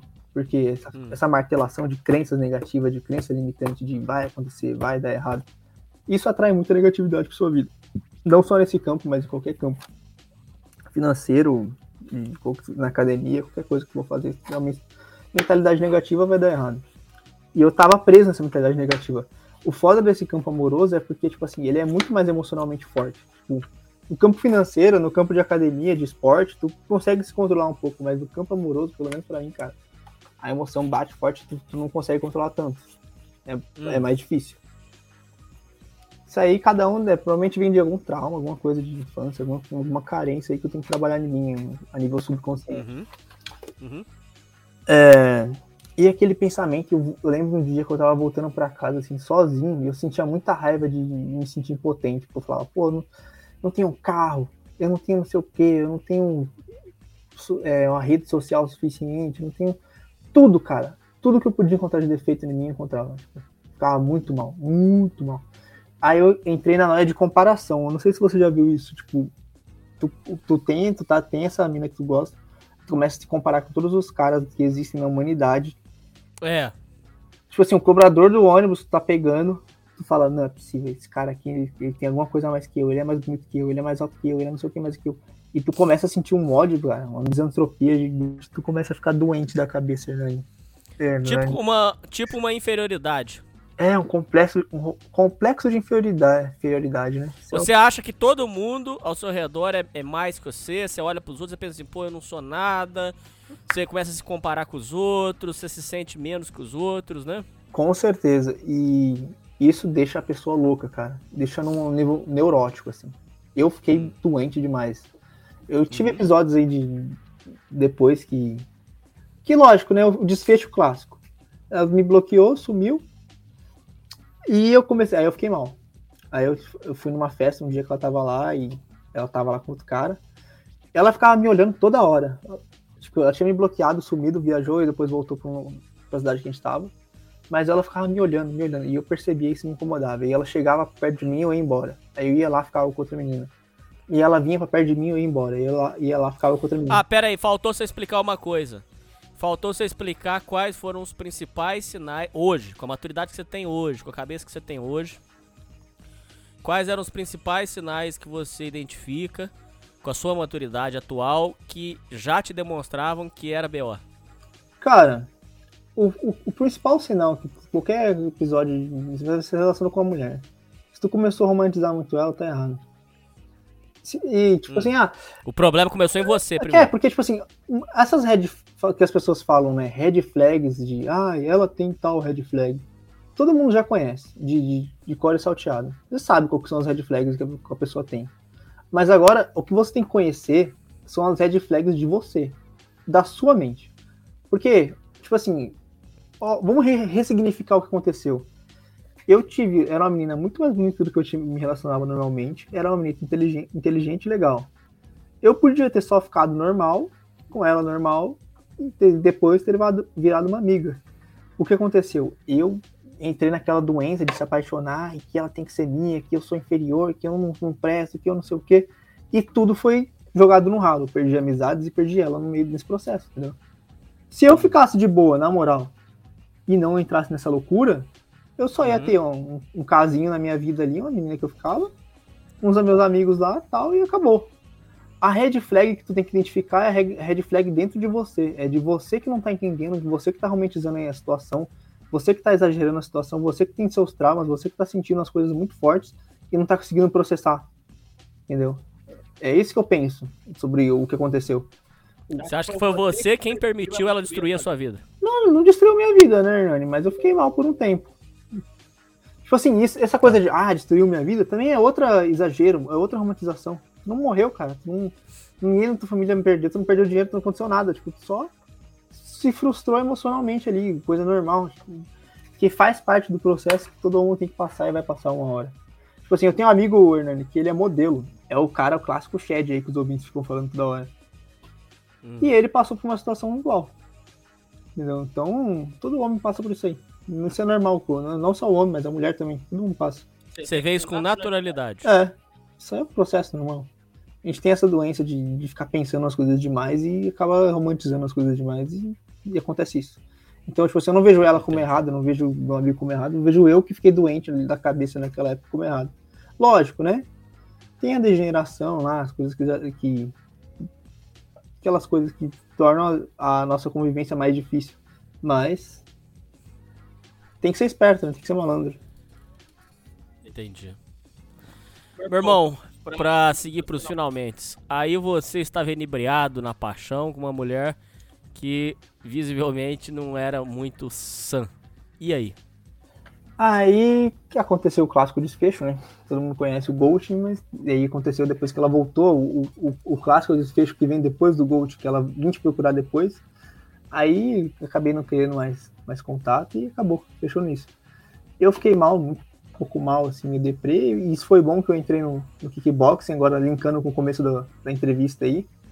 E eu consegui desenvol- me desenvolver muito como pessoa, como homem, nessa entrada do kickboxing, cara. Tipo, aprendi a lutar, sou bem mais confiante, desenvolvi meu físico, desenvolvi minha mente e tô, tô, tô feliz com o que aconteceu, cara. Inclusive, sofri, sei que eu sofri, mas o sofrimento faz só parte da jornada. O sofrimento ele é inevitável. Se não sofrer de um jeito, vai sofrer do outro. Onde foi exatamente que você notou que era uma furada? Na, naquela, naquela situação? Ah, eu já sabia desde Deu o começo. Furto, DR, Eu já sabia desde o começo. Já não lembro mas não eu- teve um momento assim que você falou assim, pô, isso foi um estopim, caralho. Ah, passou. deixa eu ver. Não, acho que eu já sabia desde o começo igual. Lembra, lembra que eu te falei, no primeiro dia lá, eu falei, isso aqui vai dar errado? Eu tinha, um, Uhum. tinha um lado lá de derrotismo, mas também tinha um lado racional de, de ver o que estava acontecendo, entendeu? Entendi. Entendi. Meu irmão, passada essa experiência, você ficou de fossa em quanto tempo? Porra, é difícil falar porque a fossa ela não é uma coisa linear, né? Ela vai, ela volta, ela vai, ela volta. No outro dia você acorda no meio da tarde fala, não, agora eu vou seguir minha vida, eu vou fazer tudo certo. E você tá motivado, aí, aí passa dois dias e a fossa volta. Às vezes eu penso nessa situação e me dá uma coisa ruim e falo, porra, não acredito, cara. O que, o que mais me faz mal, na real, é, tipo, ver que depois ela ficou com um cara lá, um zoado, um maconheiro, tá ligado? E daí isso aí me dá um, um certo, um certo ódio, assim. Mas tem que se controlar, né? Não tá fazendo loucura jordice aí na Terra. Seguir minha vida normal. Mas você ainda guarda. Você acha que você já perdoou ela totalmente ou você ainda guarda um pouco de rancor, de mal? Ah, eu fiz um exercício de perdão, né? Um- umas coisas relacionadas aí. Quem, quem, quem sente muito ressentimento, ah, eu acho interessante pesquisar sobre o exercícios do chakra do coração. Que é essa Que coisa. legal, cara, que legal. Fala aí. Quem sabe pode ajudar os ouvintes. Foi um, um gringo do Telegram que me ensinou isso. Eu não vou lembrar bem de cabeça como funciona. Eu posso falar no podcast meu quando eu gravar sobre isso, que me ajudou bastante. Mas é basicamente tu. Sabe quando tu sente aquela, lá- aquela, aquela lágrima de felicidade? Hum. A teoria dessa, desse negócio é que quando isso acontece é porque tu tá abrindo teu, teu chakra do coração do nada, rápido, tá ligado? E as energias estão fluindo pra ali. Então tu tem que meio que mentalizar essas pessoas. Por, por um minuto tu vai, tipo, mentalizar falando tudo que você queria falar pra elas. Tipo, senta numa cadeira, bota uma cadeira na sua frente e mentaliza mesmo. Jorge, loucura. Tipo, desabafa, desabafa, sabe? Sa- sabe? Porque geralmente as pessoas que estão com ressentimento de alguém ficam no daydreaming, tipo, ficam imaginando essa pessoa, como eu me vingaria, como eu, Eu sei, falaria eu as verdades. Não, aí tu vai sentar um minuto, tu vai fazer day- esse daydreaming intensamente, tu não vai ficar no daydreaming o dia inteiro. Tu vai fazer esse daydreaming intensamente. Aí tu vai terminar ele, tu vai fazer, terminar o seu momento de excesso ali, seu momento de catarse, e tu vai mentalizar se perdoando essas pessoas. Aí tu vai ficar repetindo. Eu te perdoo, fulano. Você vai perdoar a pessoa no pensamento. E tu vai se perdoar também. Isso é muito importante. Acho que é mais importante, porque é, o que mais dói é saber que você fez burrice. Sim. Porque é o que você se controla, você não controla as outras pessoas, né? E você pode demoni- demonizar as pessoas, mas você não vai se demonizar. Então, você tem que se perdoar também. Aí você vai perdoar, vai pensar, vai ter que falar mesmo, assim. Ou só mentalizar também tá bom, mas falar é melhor. Eu perdoo o fulano de tal, eu perdoo, é, eu me perdoo, eu, eu perdoo o ciclano de tal. Tu vai sentir um, tipo, uma coisa no coração, uma coisa no peito, uma aperto no peito. Pode ser, pode falar que é placebo, foda-se, funciona. Não, eu acredito nisso porque é, tem, eu já vi outros procedimentos que são nesse sentido. O povo antigamente não, tinha, não dizia que tinha um costume de fazer assim. é, você tá com raiva de uma pessoa, você escreve numa folha tudo que você queria falar pra pessoa e, taca fogo. É, e taca fogo, é, taca fogo, é, é, é. O povo antigamente fazia isso aí, ouvintes. E outra coisa, é, eu acredito nisso aí que você tá falando, porque. É, agora eu vou falar um tema polêmico pra caralho, mas vamos lá. Já que é pra ser polêmico, vamos, vamos, vamos falar de uma vez. É isso aí. O pessoal fala que é de constelação familiar. Constelação é basicamente assim, ué. Coloca uma figura representando a mãe, uma figura representando o pai. Você fala, fala tudo que tem que falar, perdoa, abraça e a pessoa segue com a vida. Destrava a pessoa. É. Então eu acho que tem sim. Eu tô usando essa lógica sua aí. Eu tô. Eu acho que faz sentido o que você falou, sim. Você vai e fala tudo que você tem pra falar pra pessoa, perdoa, se perdoa e acabou. Porque o ressentimento ele é uma das piores emoções que você pode ter. Ele é uma, ra- é uma raiva que apodreceu. É igual um leite, como se a raiva fosse o leite e o leite coalhou, sabe? Porque a raiva é uma coisa que você usa para meios produtivos. Você tá sentindo aquela raiva, aquela, aquele calor. Os gregos falavam que era Ares falando com você, né? Ah, o é o chamado de Ares, ah, é o chamado de Ares. Aí quando os gregos também falavam que quando você não ouvia esse chamado de Ares, ele virava ressentimento. Aí era outro, tinha uma outra, uma outra figura lá que representava o ressentimento, que eu não lembro agora. Mas é basicamente isso. O ressentimento é uma raiva que você acumulou, você guardou, você se, se podou e não, não fez nada e fica tipo, com aquela coisa negativa dentro de você. O ressentimento faz mal, muito mal, é um veneno. Então você tem que se livrar disso. Independente do mal que a pessoa fez pra você, ressentimento vai fazer mais mal pra você ainda. Foi justamente por esse por esse essa busca sua em, em perdoar as pessoas que você conseguiu perdoar seu pai pelos erros dele?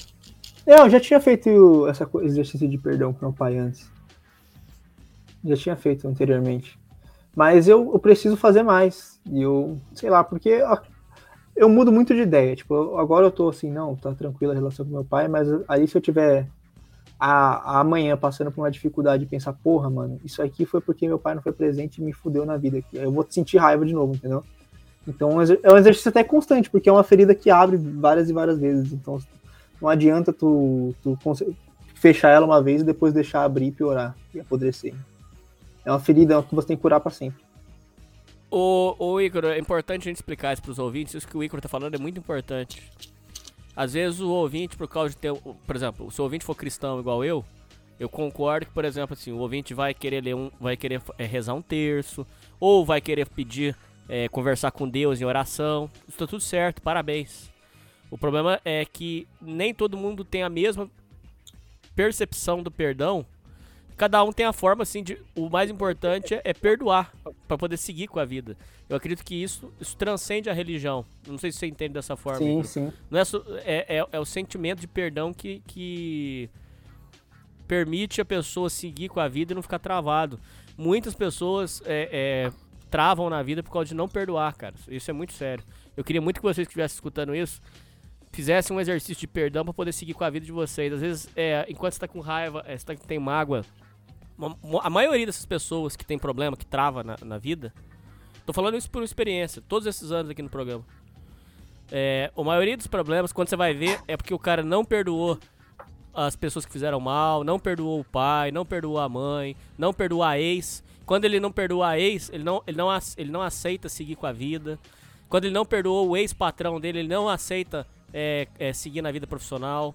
Então, rapaziada, o perdão é muito fundamental pra você poder seguir com a sua vida, rapaziada. Eu espero muito que todo mundo que esteja ouvindo aqui consiga perdoar as pessoas que fizeram mal. E se eu Isso é puder, se eu puder frisar também a importância de se perdoar é bem importante. Não ficar, eu É. fiz tal, tal coisa errada no passado e ficar regurgitando isso pra sempre. Você fez errado, você tem que refletir do que você fez errado. Isso é difícil. Eu sou, tenho muita dificuldade em aplicar isso na minha vida, mas eu tenho de, de me perdoar, que é, importante. O, a pessoa que não se perdoa, você pode observar. Isso eu, eu vejo com frequência. Isso eu vejo com frequência. Eu tinha vontade de um dia, se aparecer algum cara com grana e conhecimento, um, um empresário investir, eu queria fazer um documentário sobre essas, essas coisas que a gente observa no programa e tudo, tem muito material. Você observa que a pessoa que não se perdoou, a característica principal, a pessoa é, não se perdoa, ela trava e ela fica com medo de ir atrás de outras coisas porque ele está preocupado com o que ele perdeu ele não, ele não consegue focar no que ele pode ganhar. Então, por exemplo, você observa, isso, isso é, é muito simples de você observar. A pessoa fica assim, ah, mas eu, eu fiz uma escolha ruim profissional. Ah, já era, já.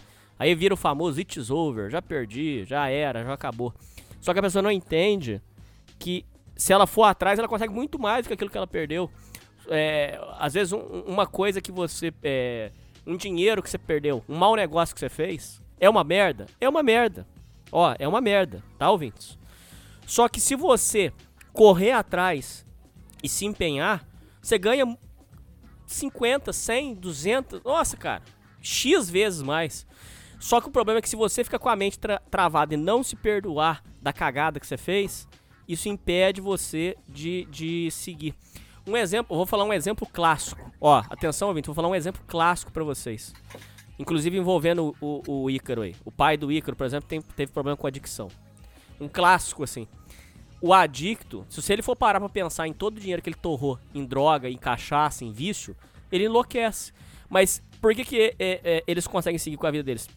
Porque ele consegue entender que aquele dinheiro ele já sentou fogo, já era, se perdoa e segue com a vida. Quando você vai ver o cara em alguns anos já tá reestruturando, já tá comprando as coisas dele, já tá, entendeu? Já tá indo atrás. Você tem que se perdoar. Se perdoar não é ser trouxa, se perdoar não é, sabe? Ah, vou voltar a fazer de novo. Não. Mas você tem que aceitar. Eu fiz esse erro. Eu fiz isso, infelizmente, entendeu? E, e se reconecta com, com, com Deus, com o espiritual, com o que for. É, com o que for que eu digo assim, a sua interpretação aí. Eu sou cristão. Eu acredito que é, você tem que se reconectar com o nosso Senhor Jesus Cristo. Mas isso eu não vou entrar nessa discussão aí, nessa briga agora. Você tem que se perdoar e seguir com a vida e aceitar. Igor, eu acredito que você deu uma, uma, uma aula muito importante aqui. Eu quero te agradecer, porque a questão do perdão é fundamental para poder seguir com a vida. Ah, com certeza. E outra coisa, tu tá nessa, nessa fossa aí, tu vai mentalizar como eu vou sair dela. Tu fica muito pensativo, tu fica muito como os caras falam, o Nietzsche fala, né? Muito apolíneo. Ah, eu preciso ter agora o plano perfeito de como eu vou sair. Como eu vou, como eu vou subir essa montanha aqui? Preciso ter o plano perfeito de como eu vou fazer tal. Se eu vou para a esquerda, se eu vou para a direita, se eu vou seguir o direito. E acaba não dando nenhum passo. Tu fica pensando demais. É. Tem, que ser um, é. tem que ser um pouco mais dionisíaco, um pouco mais inconsequente, às vezes, tomar risco, sabe? E dar um passo, dar outro passo, dar outro passo sem ter muita certeza de onde tu vai chegar. Quando eu entrei no negócio do, da luta lá, não tinha, não tinha ideia que eu ia chegar aqui onde eu cheguei. Não que eu cheguei longe, mas foi um, um feito, assim, considerável. E tô dando um passo, tô dando mais um passo, vou lutar mais um campeonato, treinando todo dia, e quem sabe o que vai acontecer. Um dia de cada vez. É. Ícaro, pra gente fechar essa participação sua que foi maravilhosa, eu queria que você falasse para os ouvintes que tem pai alcoólatra, pai drogado, os principais conselhos que você aprendeu nessa jornada sua e como lidar com essa situação. É difícil, hein?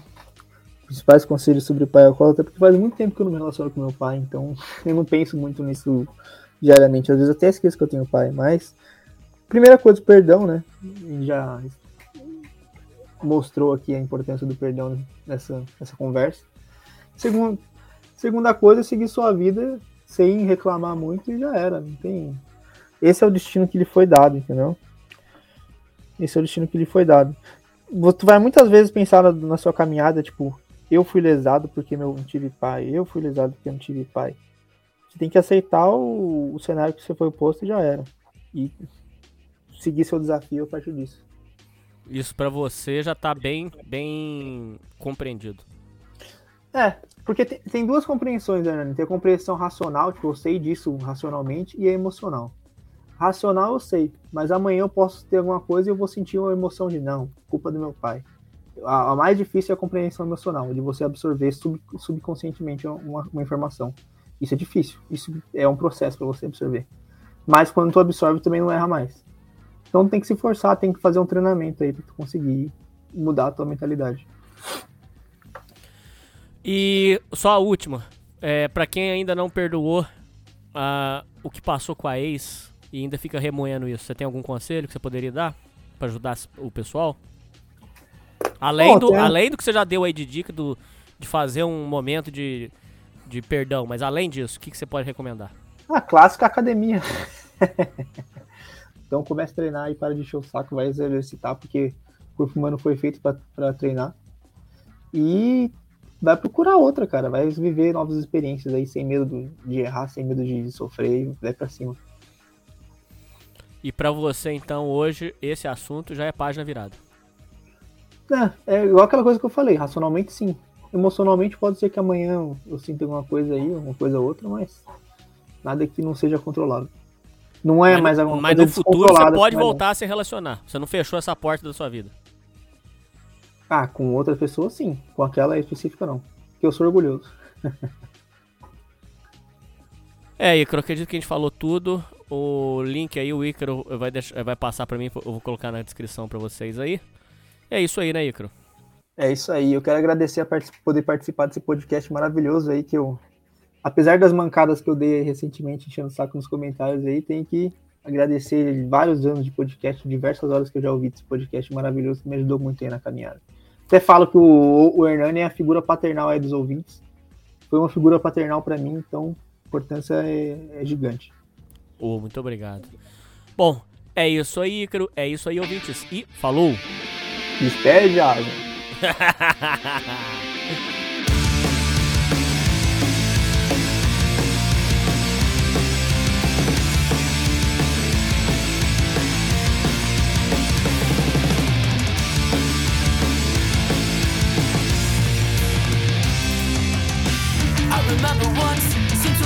so. Looked up to you for all the things I didn't know. Knew I needed you, still you turned away.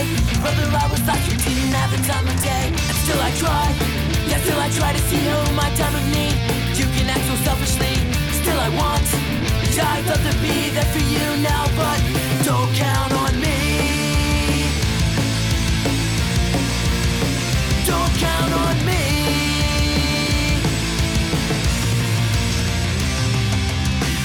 So people then? You were so strong? With the tables turned, I now see that your smirk is gone. That put out my hand. You broke my heart, just to see I'll never have another. Now it's left, left all alone. Supposed to find my way in a dark world all alone. Now you have squandered your life away. Now you're the one in need, and I don't have the time of day. Don't count on me. Don't count on me.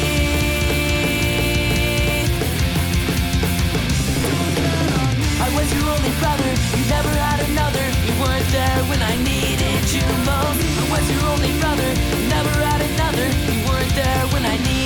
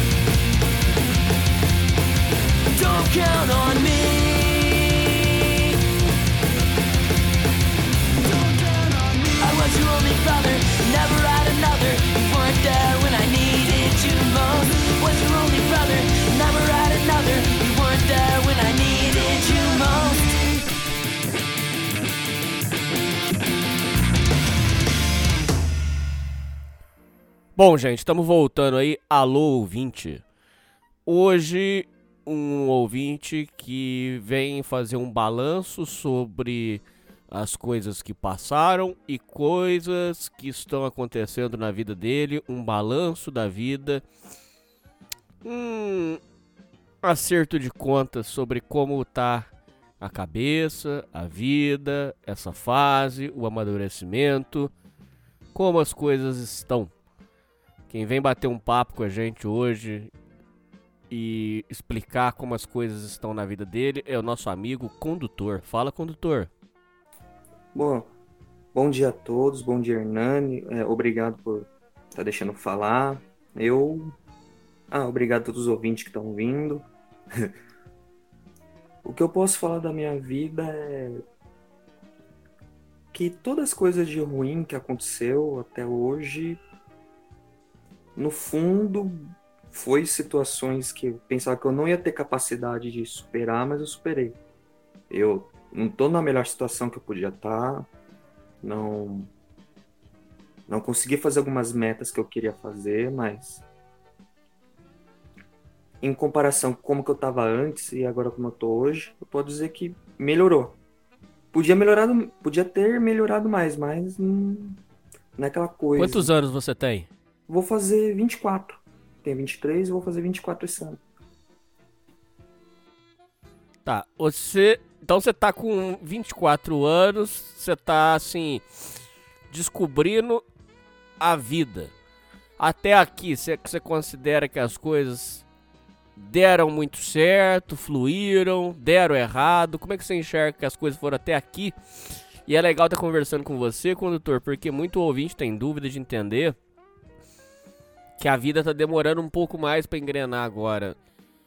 É, até aqui você deu suas cabeçadas também. Isso é normal, você considera isso normal também? Olha, o... acredito que esse... é esse lance de dar cabeçada, a vida demorar um pouco para fluir. Eu senti isso também, mas eu imagino que é por conta minha, né? Por conta do tipo de coisa que eu tô acostumado a fazer, o meu trabalho, sobre o que eu me especializei, e porque eu moro num lugar que não facilita as coisas, aí junta é a fome com a vontade de comer. Mas no fundo eu acho que às vezes para a vida fluir, para a vida se estabilizar, vai querer um tempo, vai precisar da pessoa ter um, um espaço ou um estudo, algo que faça com que tenha um trabalho antes para ela poder colher os frutos posteriormente. E dependendo do nível de esforço, nível do quanto a pessoa se dedica para manter a vida dela, vai corresponder ao quanto que tipo ela vai ter paz e tranquilidade no futuro, seja daqui a um ano, dois anos, 10, 20, 30. Também parte da pessoa, o quanto que ela quer, quão cedo quer esse retorno. Você tá colhendo já coisas boas na sua vida? É, financeiramente sim, e questão pessoal sim, porque tive muito problema na adolescência com relacionamento. Tive bati muito cabeça com relacionamento muito. Minha família também me ajudou muito no sentido de é, me me dar um apoio, como que eu posso falar? Me incentivar a fazer o que eu quero, me incentivar. Eu fui criado meio que largado, vamos dizer assim. O que, que aconteceu com seus pais? Ah, então, eu.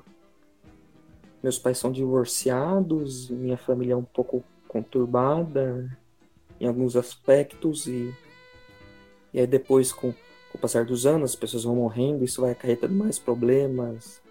Intriga da própria família, misturado com interesse pessoal. E aí, é, quando você vai ver, você já tá no meio de uma coisa que você não tem nada a ver. Que te usam como carta e é, é mais ou menos isso. Mas o que, que envolvia essa briga? Grana, herança? Sim, sim, herança, questão de casa. Uma pessoa queria tudo, aí não era certo porque não. Porque eu tenho. Tenho outros tios. E aí vai indo, sabe? Vira um, uma bola de neve que não, Você considera como que você foi injusto? Você considera que tem um parente seu que queria tomar tudo? Sim, isso, isso como isso antes mesmo de acontecer as outras coisas, já tinha esse comportamento, já tinha essa vontade de fazer isso, e isso foi desestabilizando toda a família, porque era uma intriga no meio de uma a família tentava se juntar, mas a, aquele pontinho ia lá e estragava tudo, vamos dizer assim.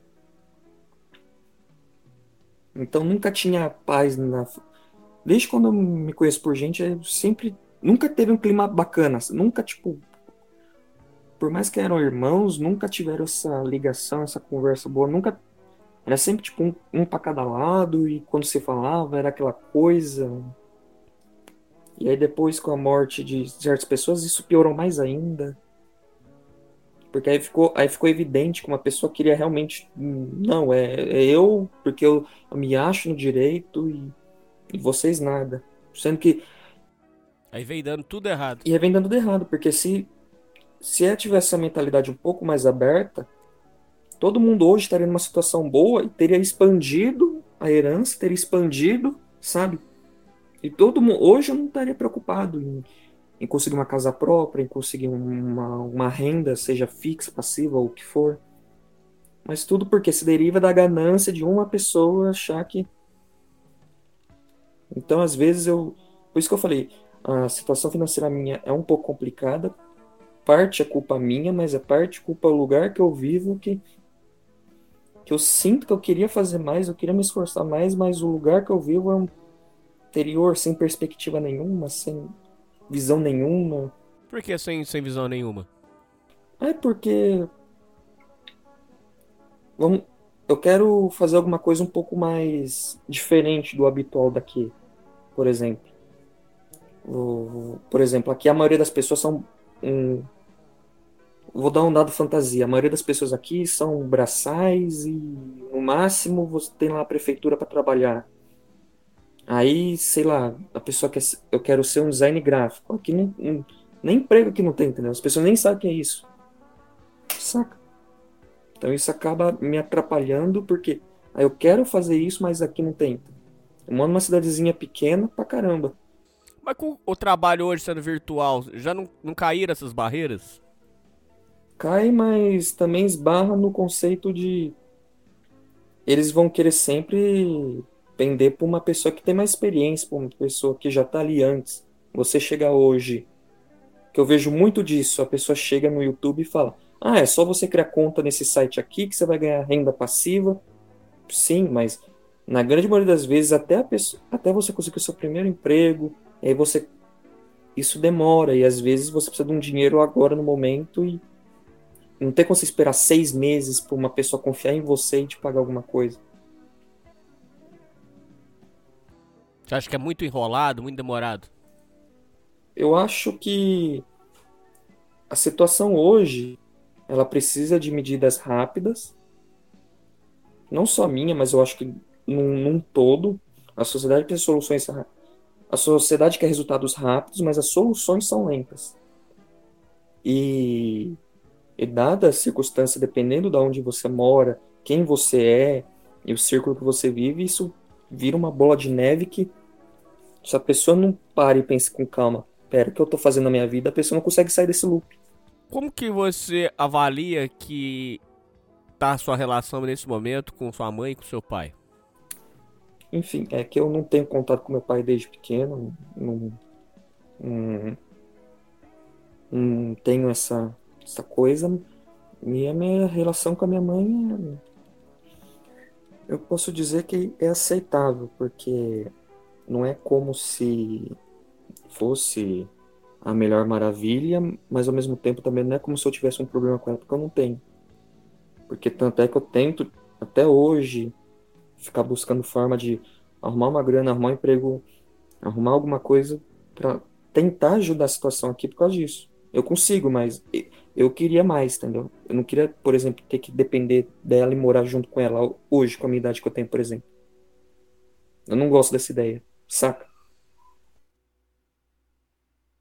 Por que você se sente dependente? Eu me sinto um peso na vida das, das pessoas. Eu me sinto, por mais que eu tento procurar um emprego, é como se, mesmo se eu tentasse explicar para a pessoa, a pessoa não vai entender que você não tá conseguindo achar emprego porque não tem, saca? Ou é porque você não tá se esforçando bastante. Então, por mais que você explique, por mais que eu detalhe, eu vou sempre ter a sensação de que, poxa, eu tô. Já deu minha hora aqui. Cara, eu vou te falar um negócio que é complicado, mas. Você não acha que.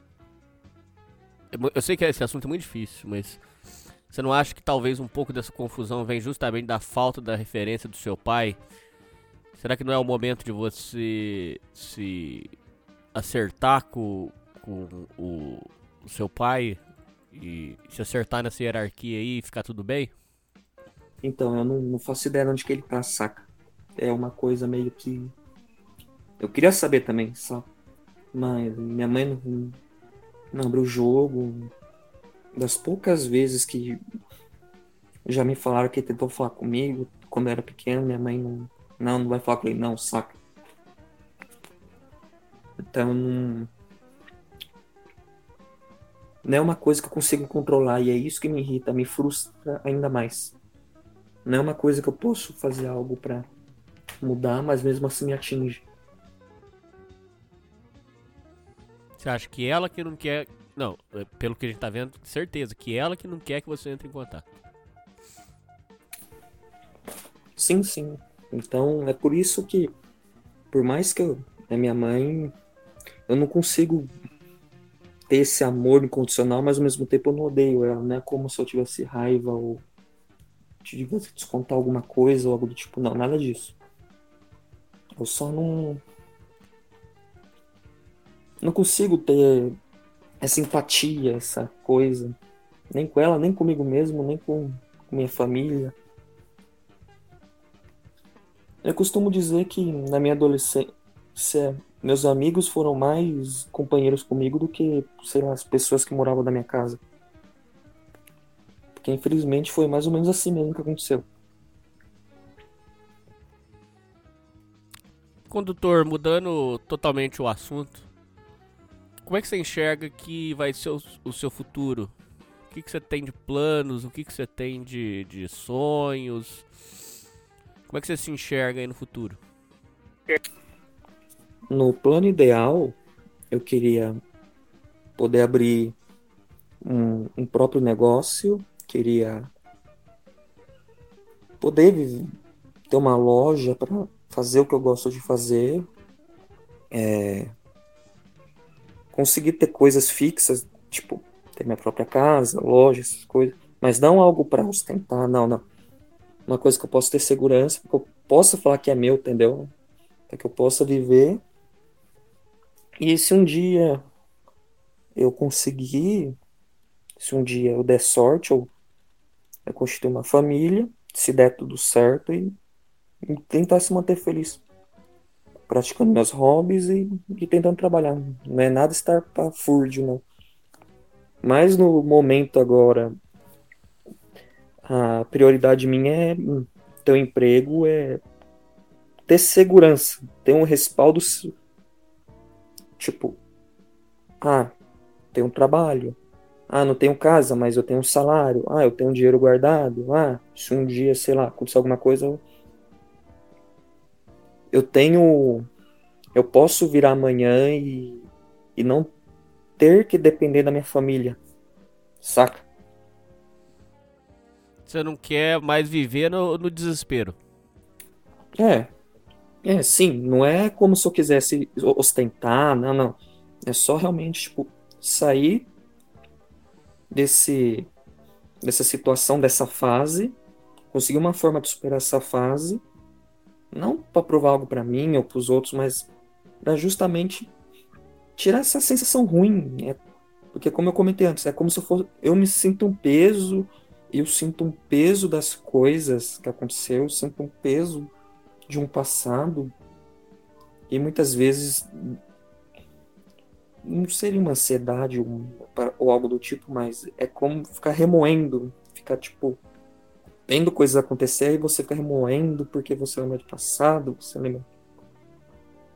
É mais ou menos isso. Você não, você não vive de passado mesmo, assim. Você considera que você não vive de passado. Eu eu tento não viver de passado, mas eu fico paranoico, eu fico remoendo, repensando no, no que aconteceu no passado. E isso gera insegurança, gera medo, gera angústia. Por isso que eu tô acordado essa hora, por exemplo, não só pelos vizinhos, pelo barulho dos vizinhos, mas muitas vezes por- eu perdi o sono e de ficar ansioso e pensando em coisa, e muitas vezes coisa que nem aconteceu. É isso que não só comigo, mas escola, relacionamento e tudo mais. Briga dentro de casa. Você fica remoendo essas coisas? Eu fico pensando numa. Eu queria ter uma forma de mudar isso. De tentar resolver isso. Eu não gosto de ver uma coisa ali acontecendo e aquilo não ter um fim, sabe? Eu quero que, que aquilo passe logo. Por exemplo, tem uma dificuldade, eu quero que aquilo passe logo. Eu não quero que aquilo fique. Aquela cruz sendo carregada sem motivo nenhum. Eu não quero ficar.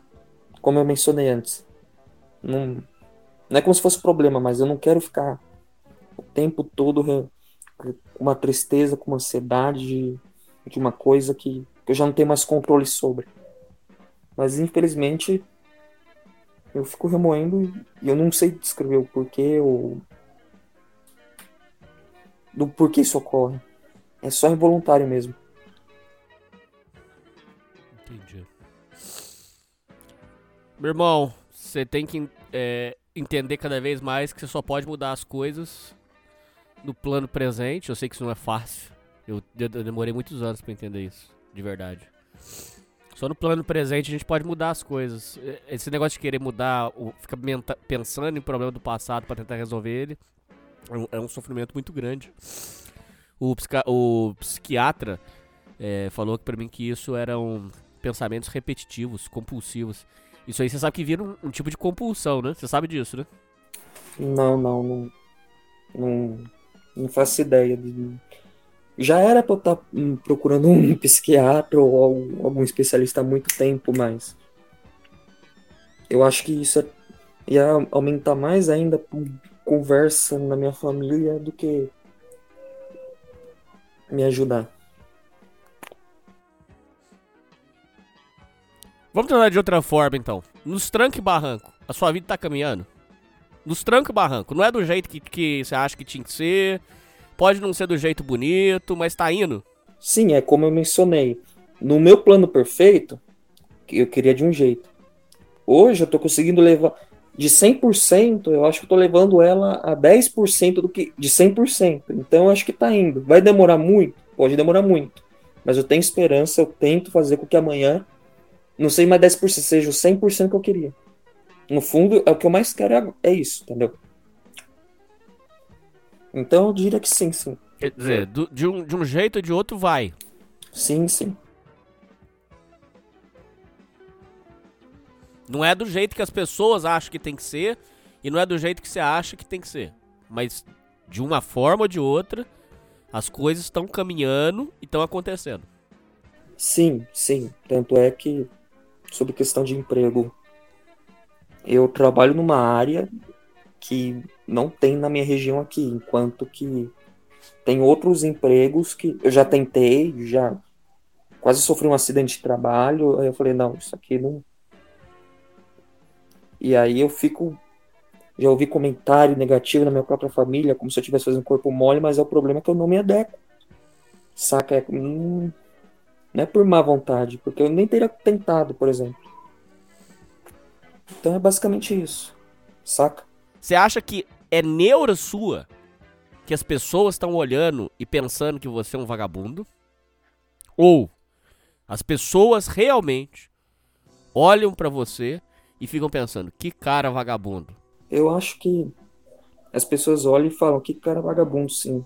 Porque do jeito que muita gente que. Minha própria família, por exemplo, eles só querem olhar o, o lado que convém. O, quando o copo tá cheio pro lado deles. Então, se não tá me trazendo benefício, então é estorvo. Saca? E eu acho que a maioria das pessoas trata assim pelo, pode parecer um pouco de paranoia, mas só pelo fato de eu ser homem e já tá nessa idade e não ter sei lá, um emprego normal, mediano, tá fazendo alguma coisa mediana igual todo mundo, já opa, peraí. Tem alguma coisa errada com ele, mas na cabeça deles, mesmo não entendendo a realidade, a situação agora, saca? o que, que te dá indício é, de verdade, assim, que, que as pessoas têm esse pensamento ruim sobre você? O que, que te dá certeza que você fala assim, pô, realmente, nego acha que eu sou vagabundo mesmo, pra valer? Eu acredito que aquela paranoia minha de ficar remoendo. Então, mas isso, paranoia é loucura sua, já não é real. Então, em parte por pela situação. Ah, tipo, eu não ter conseguido um emprego, não ter conseguido é, feito as coisas que, sei lá, eles queriam que eu fizesse de algum jeito, ou simplesmente tá fazendo alguma coisa que eles queiram que eu faça. Então eu acho que em parte é um pouco de pensamento meu próprio, em parte isso que eu descrevi.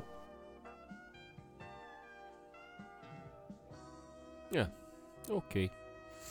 Eu acho que é mais loucura da sua cabeça do que real, cara. Mas, se você fala, toma cuidado, às vezes pode ser paranoia sua. Você tá construindo uma, uma idealização das pessoas. Na real, nem é isso, porque hoje em dia o povo sabe que um, um, moleque na casa dos 20 anos, ele tá construindo a vida dele. Eu acho que as pessoas não têm essa visão de vagabundo. Isso, eu acho que você, será que você, eu acho que você tá tomando um negócio pra um lado que talvez não seja esse. Não sei. Cuidado. Não, sim, sim, sim. Tanto é que o...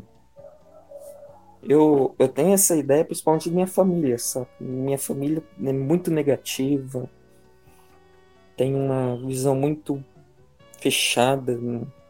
Como aquilo que eu ensinei, é uma ideia de que não, só eu tô certo e coisa que eu sabia 20 anos atrás é o que importa, que você sabe hoje não importa. A não ser que seja para me ajudar. Aí, aí importa, entendeu? Entendi. Bom, meu irmão, pra finalizar, a gente imortalizar essa, essa participação sua que registra essa fase da sua vida, eu queria que você fizesse então uma visão geral, como é que tá o como é que tá a sua vida, como é que estão tá sua cabeça, como que estão suas coisas e então como que as coisas vão acontecer para você. Bom, eu espero que no futuro próximo eu consiga me estabilizar ter algo que eu posso falar que é meu, que eu posso pegar na mão e dizer é meu, eu posso dormir tranquilo, sem ninguém me cobrar amanhã. É, acredito que a minha vida tem problemas, é, em parte por minha causa, boa parte por minha causa, e em parte do lugar que eu vivo, da região que eu vivo, da, do âmbito que eu vivo acredito que eu consegui resolver boa parte dos meus problemas por causa de amizades que eu construí E principalmente por muitas amizades que eu destruí por perceber as coisas que aconteciam. Posso chutar que metade das coisas ruins que me aconteceram, parando para pensar hoje, no fundo, me ajudaram a tomar decisões corretas sobre certas coisas e entender que se eu tentasse fazer alguma coisa fácil, tentasse passar por cima de alguém ou enganar alguém ou, ou simplesmente só ligar o eu ia me ferrar, por mais que eu que vem fácil ia ir embora fácil, de um certo modo. Já encontrou o sentido da vida sua? Não, eu acho que ainda não. Eu acredito que eu tenho problemas e que eu tenho que resolver eles ainda. E e a minha principal vontade hoje é ter um jeito de eu me garantir e dar o fora daqui logo. É, dar o fora que você diz é no sentido de morar sozinho. É, não é nem mais só questão de morar sozinho, mas é questão de não ter que depender da minha família, depender dessa cidade, desse lugar, tudo. Eu acredito que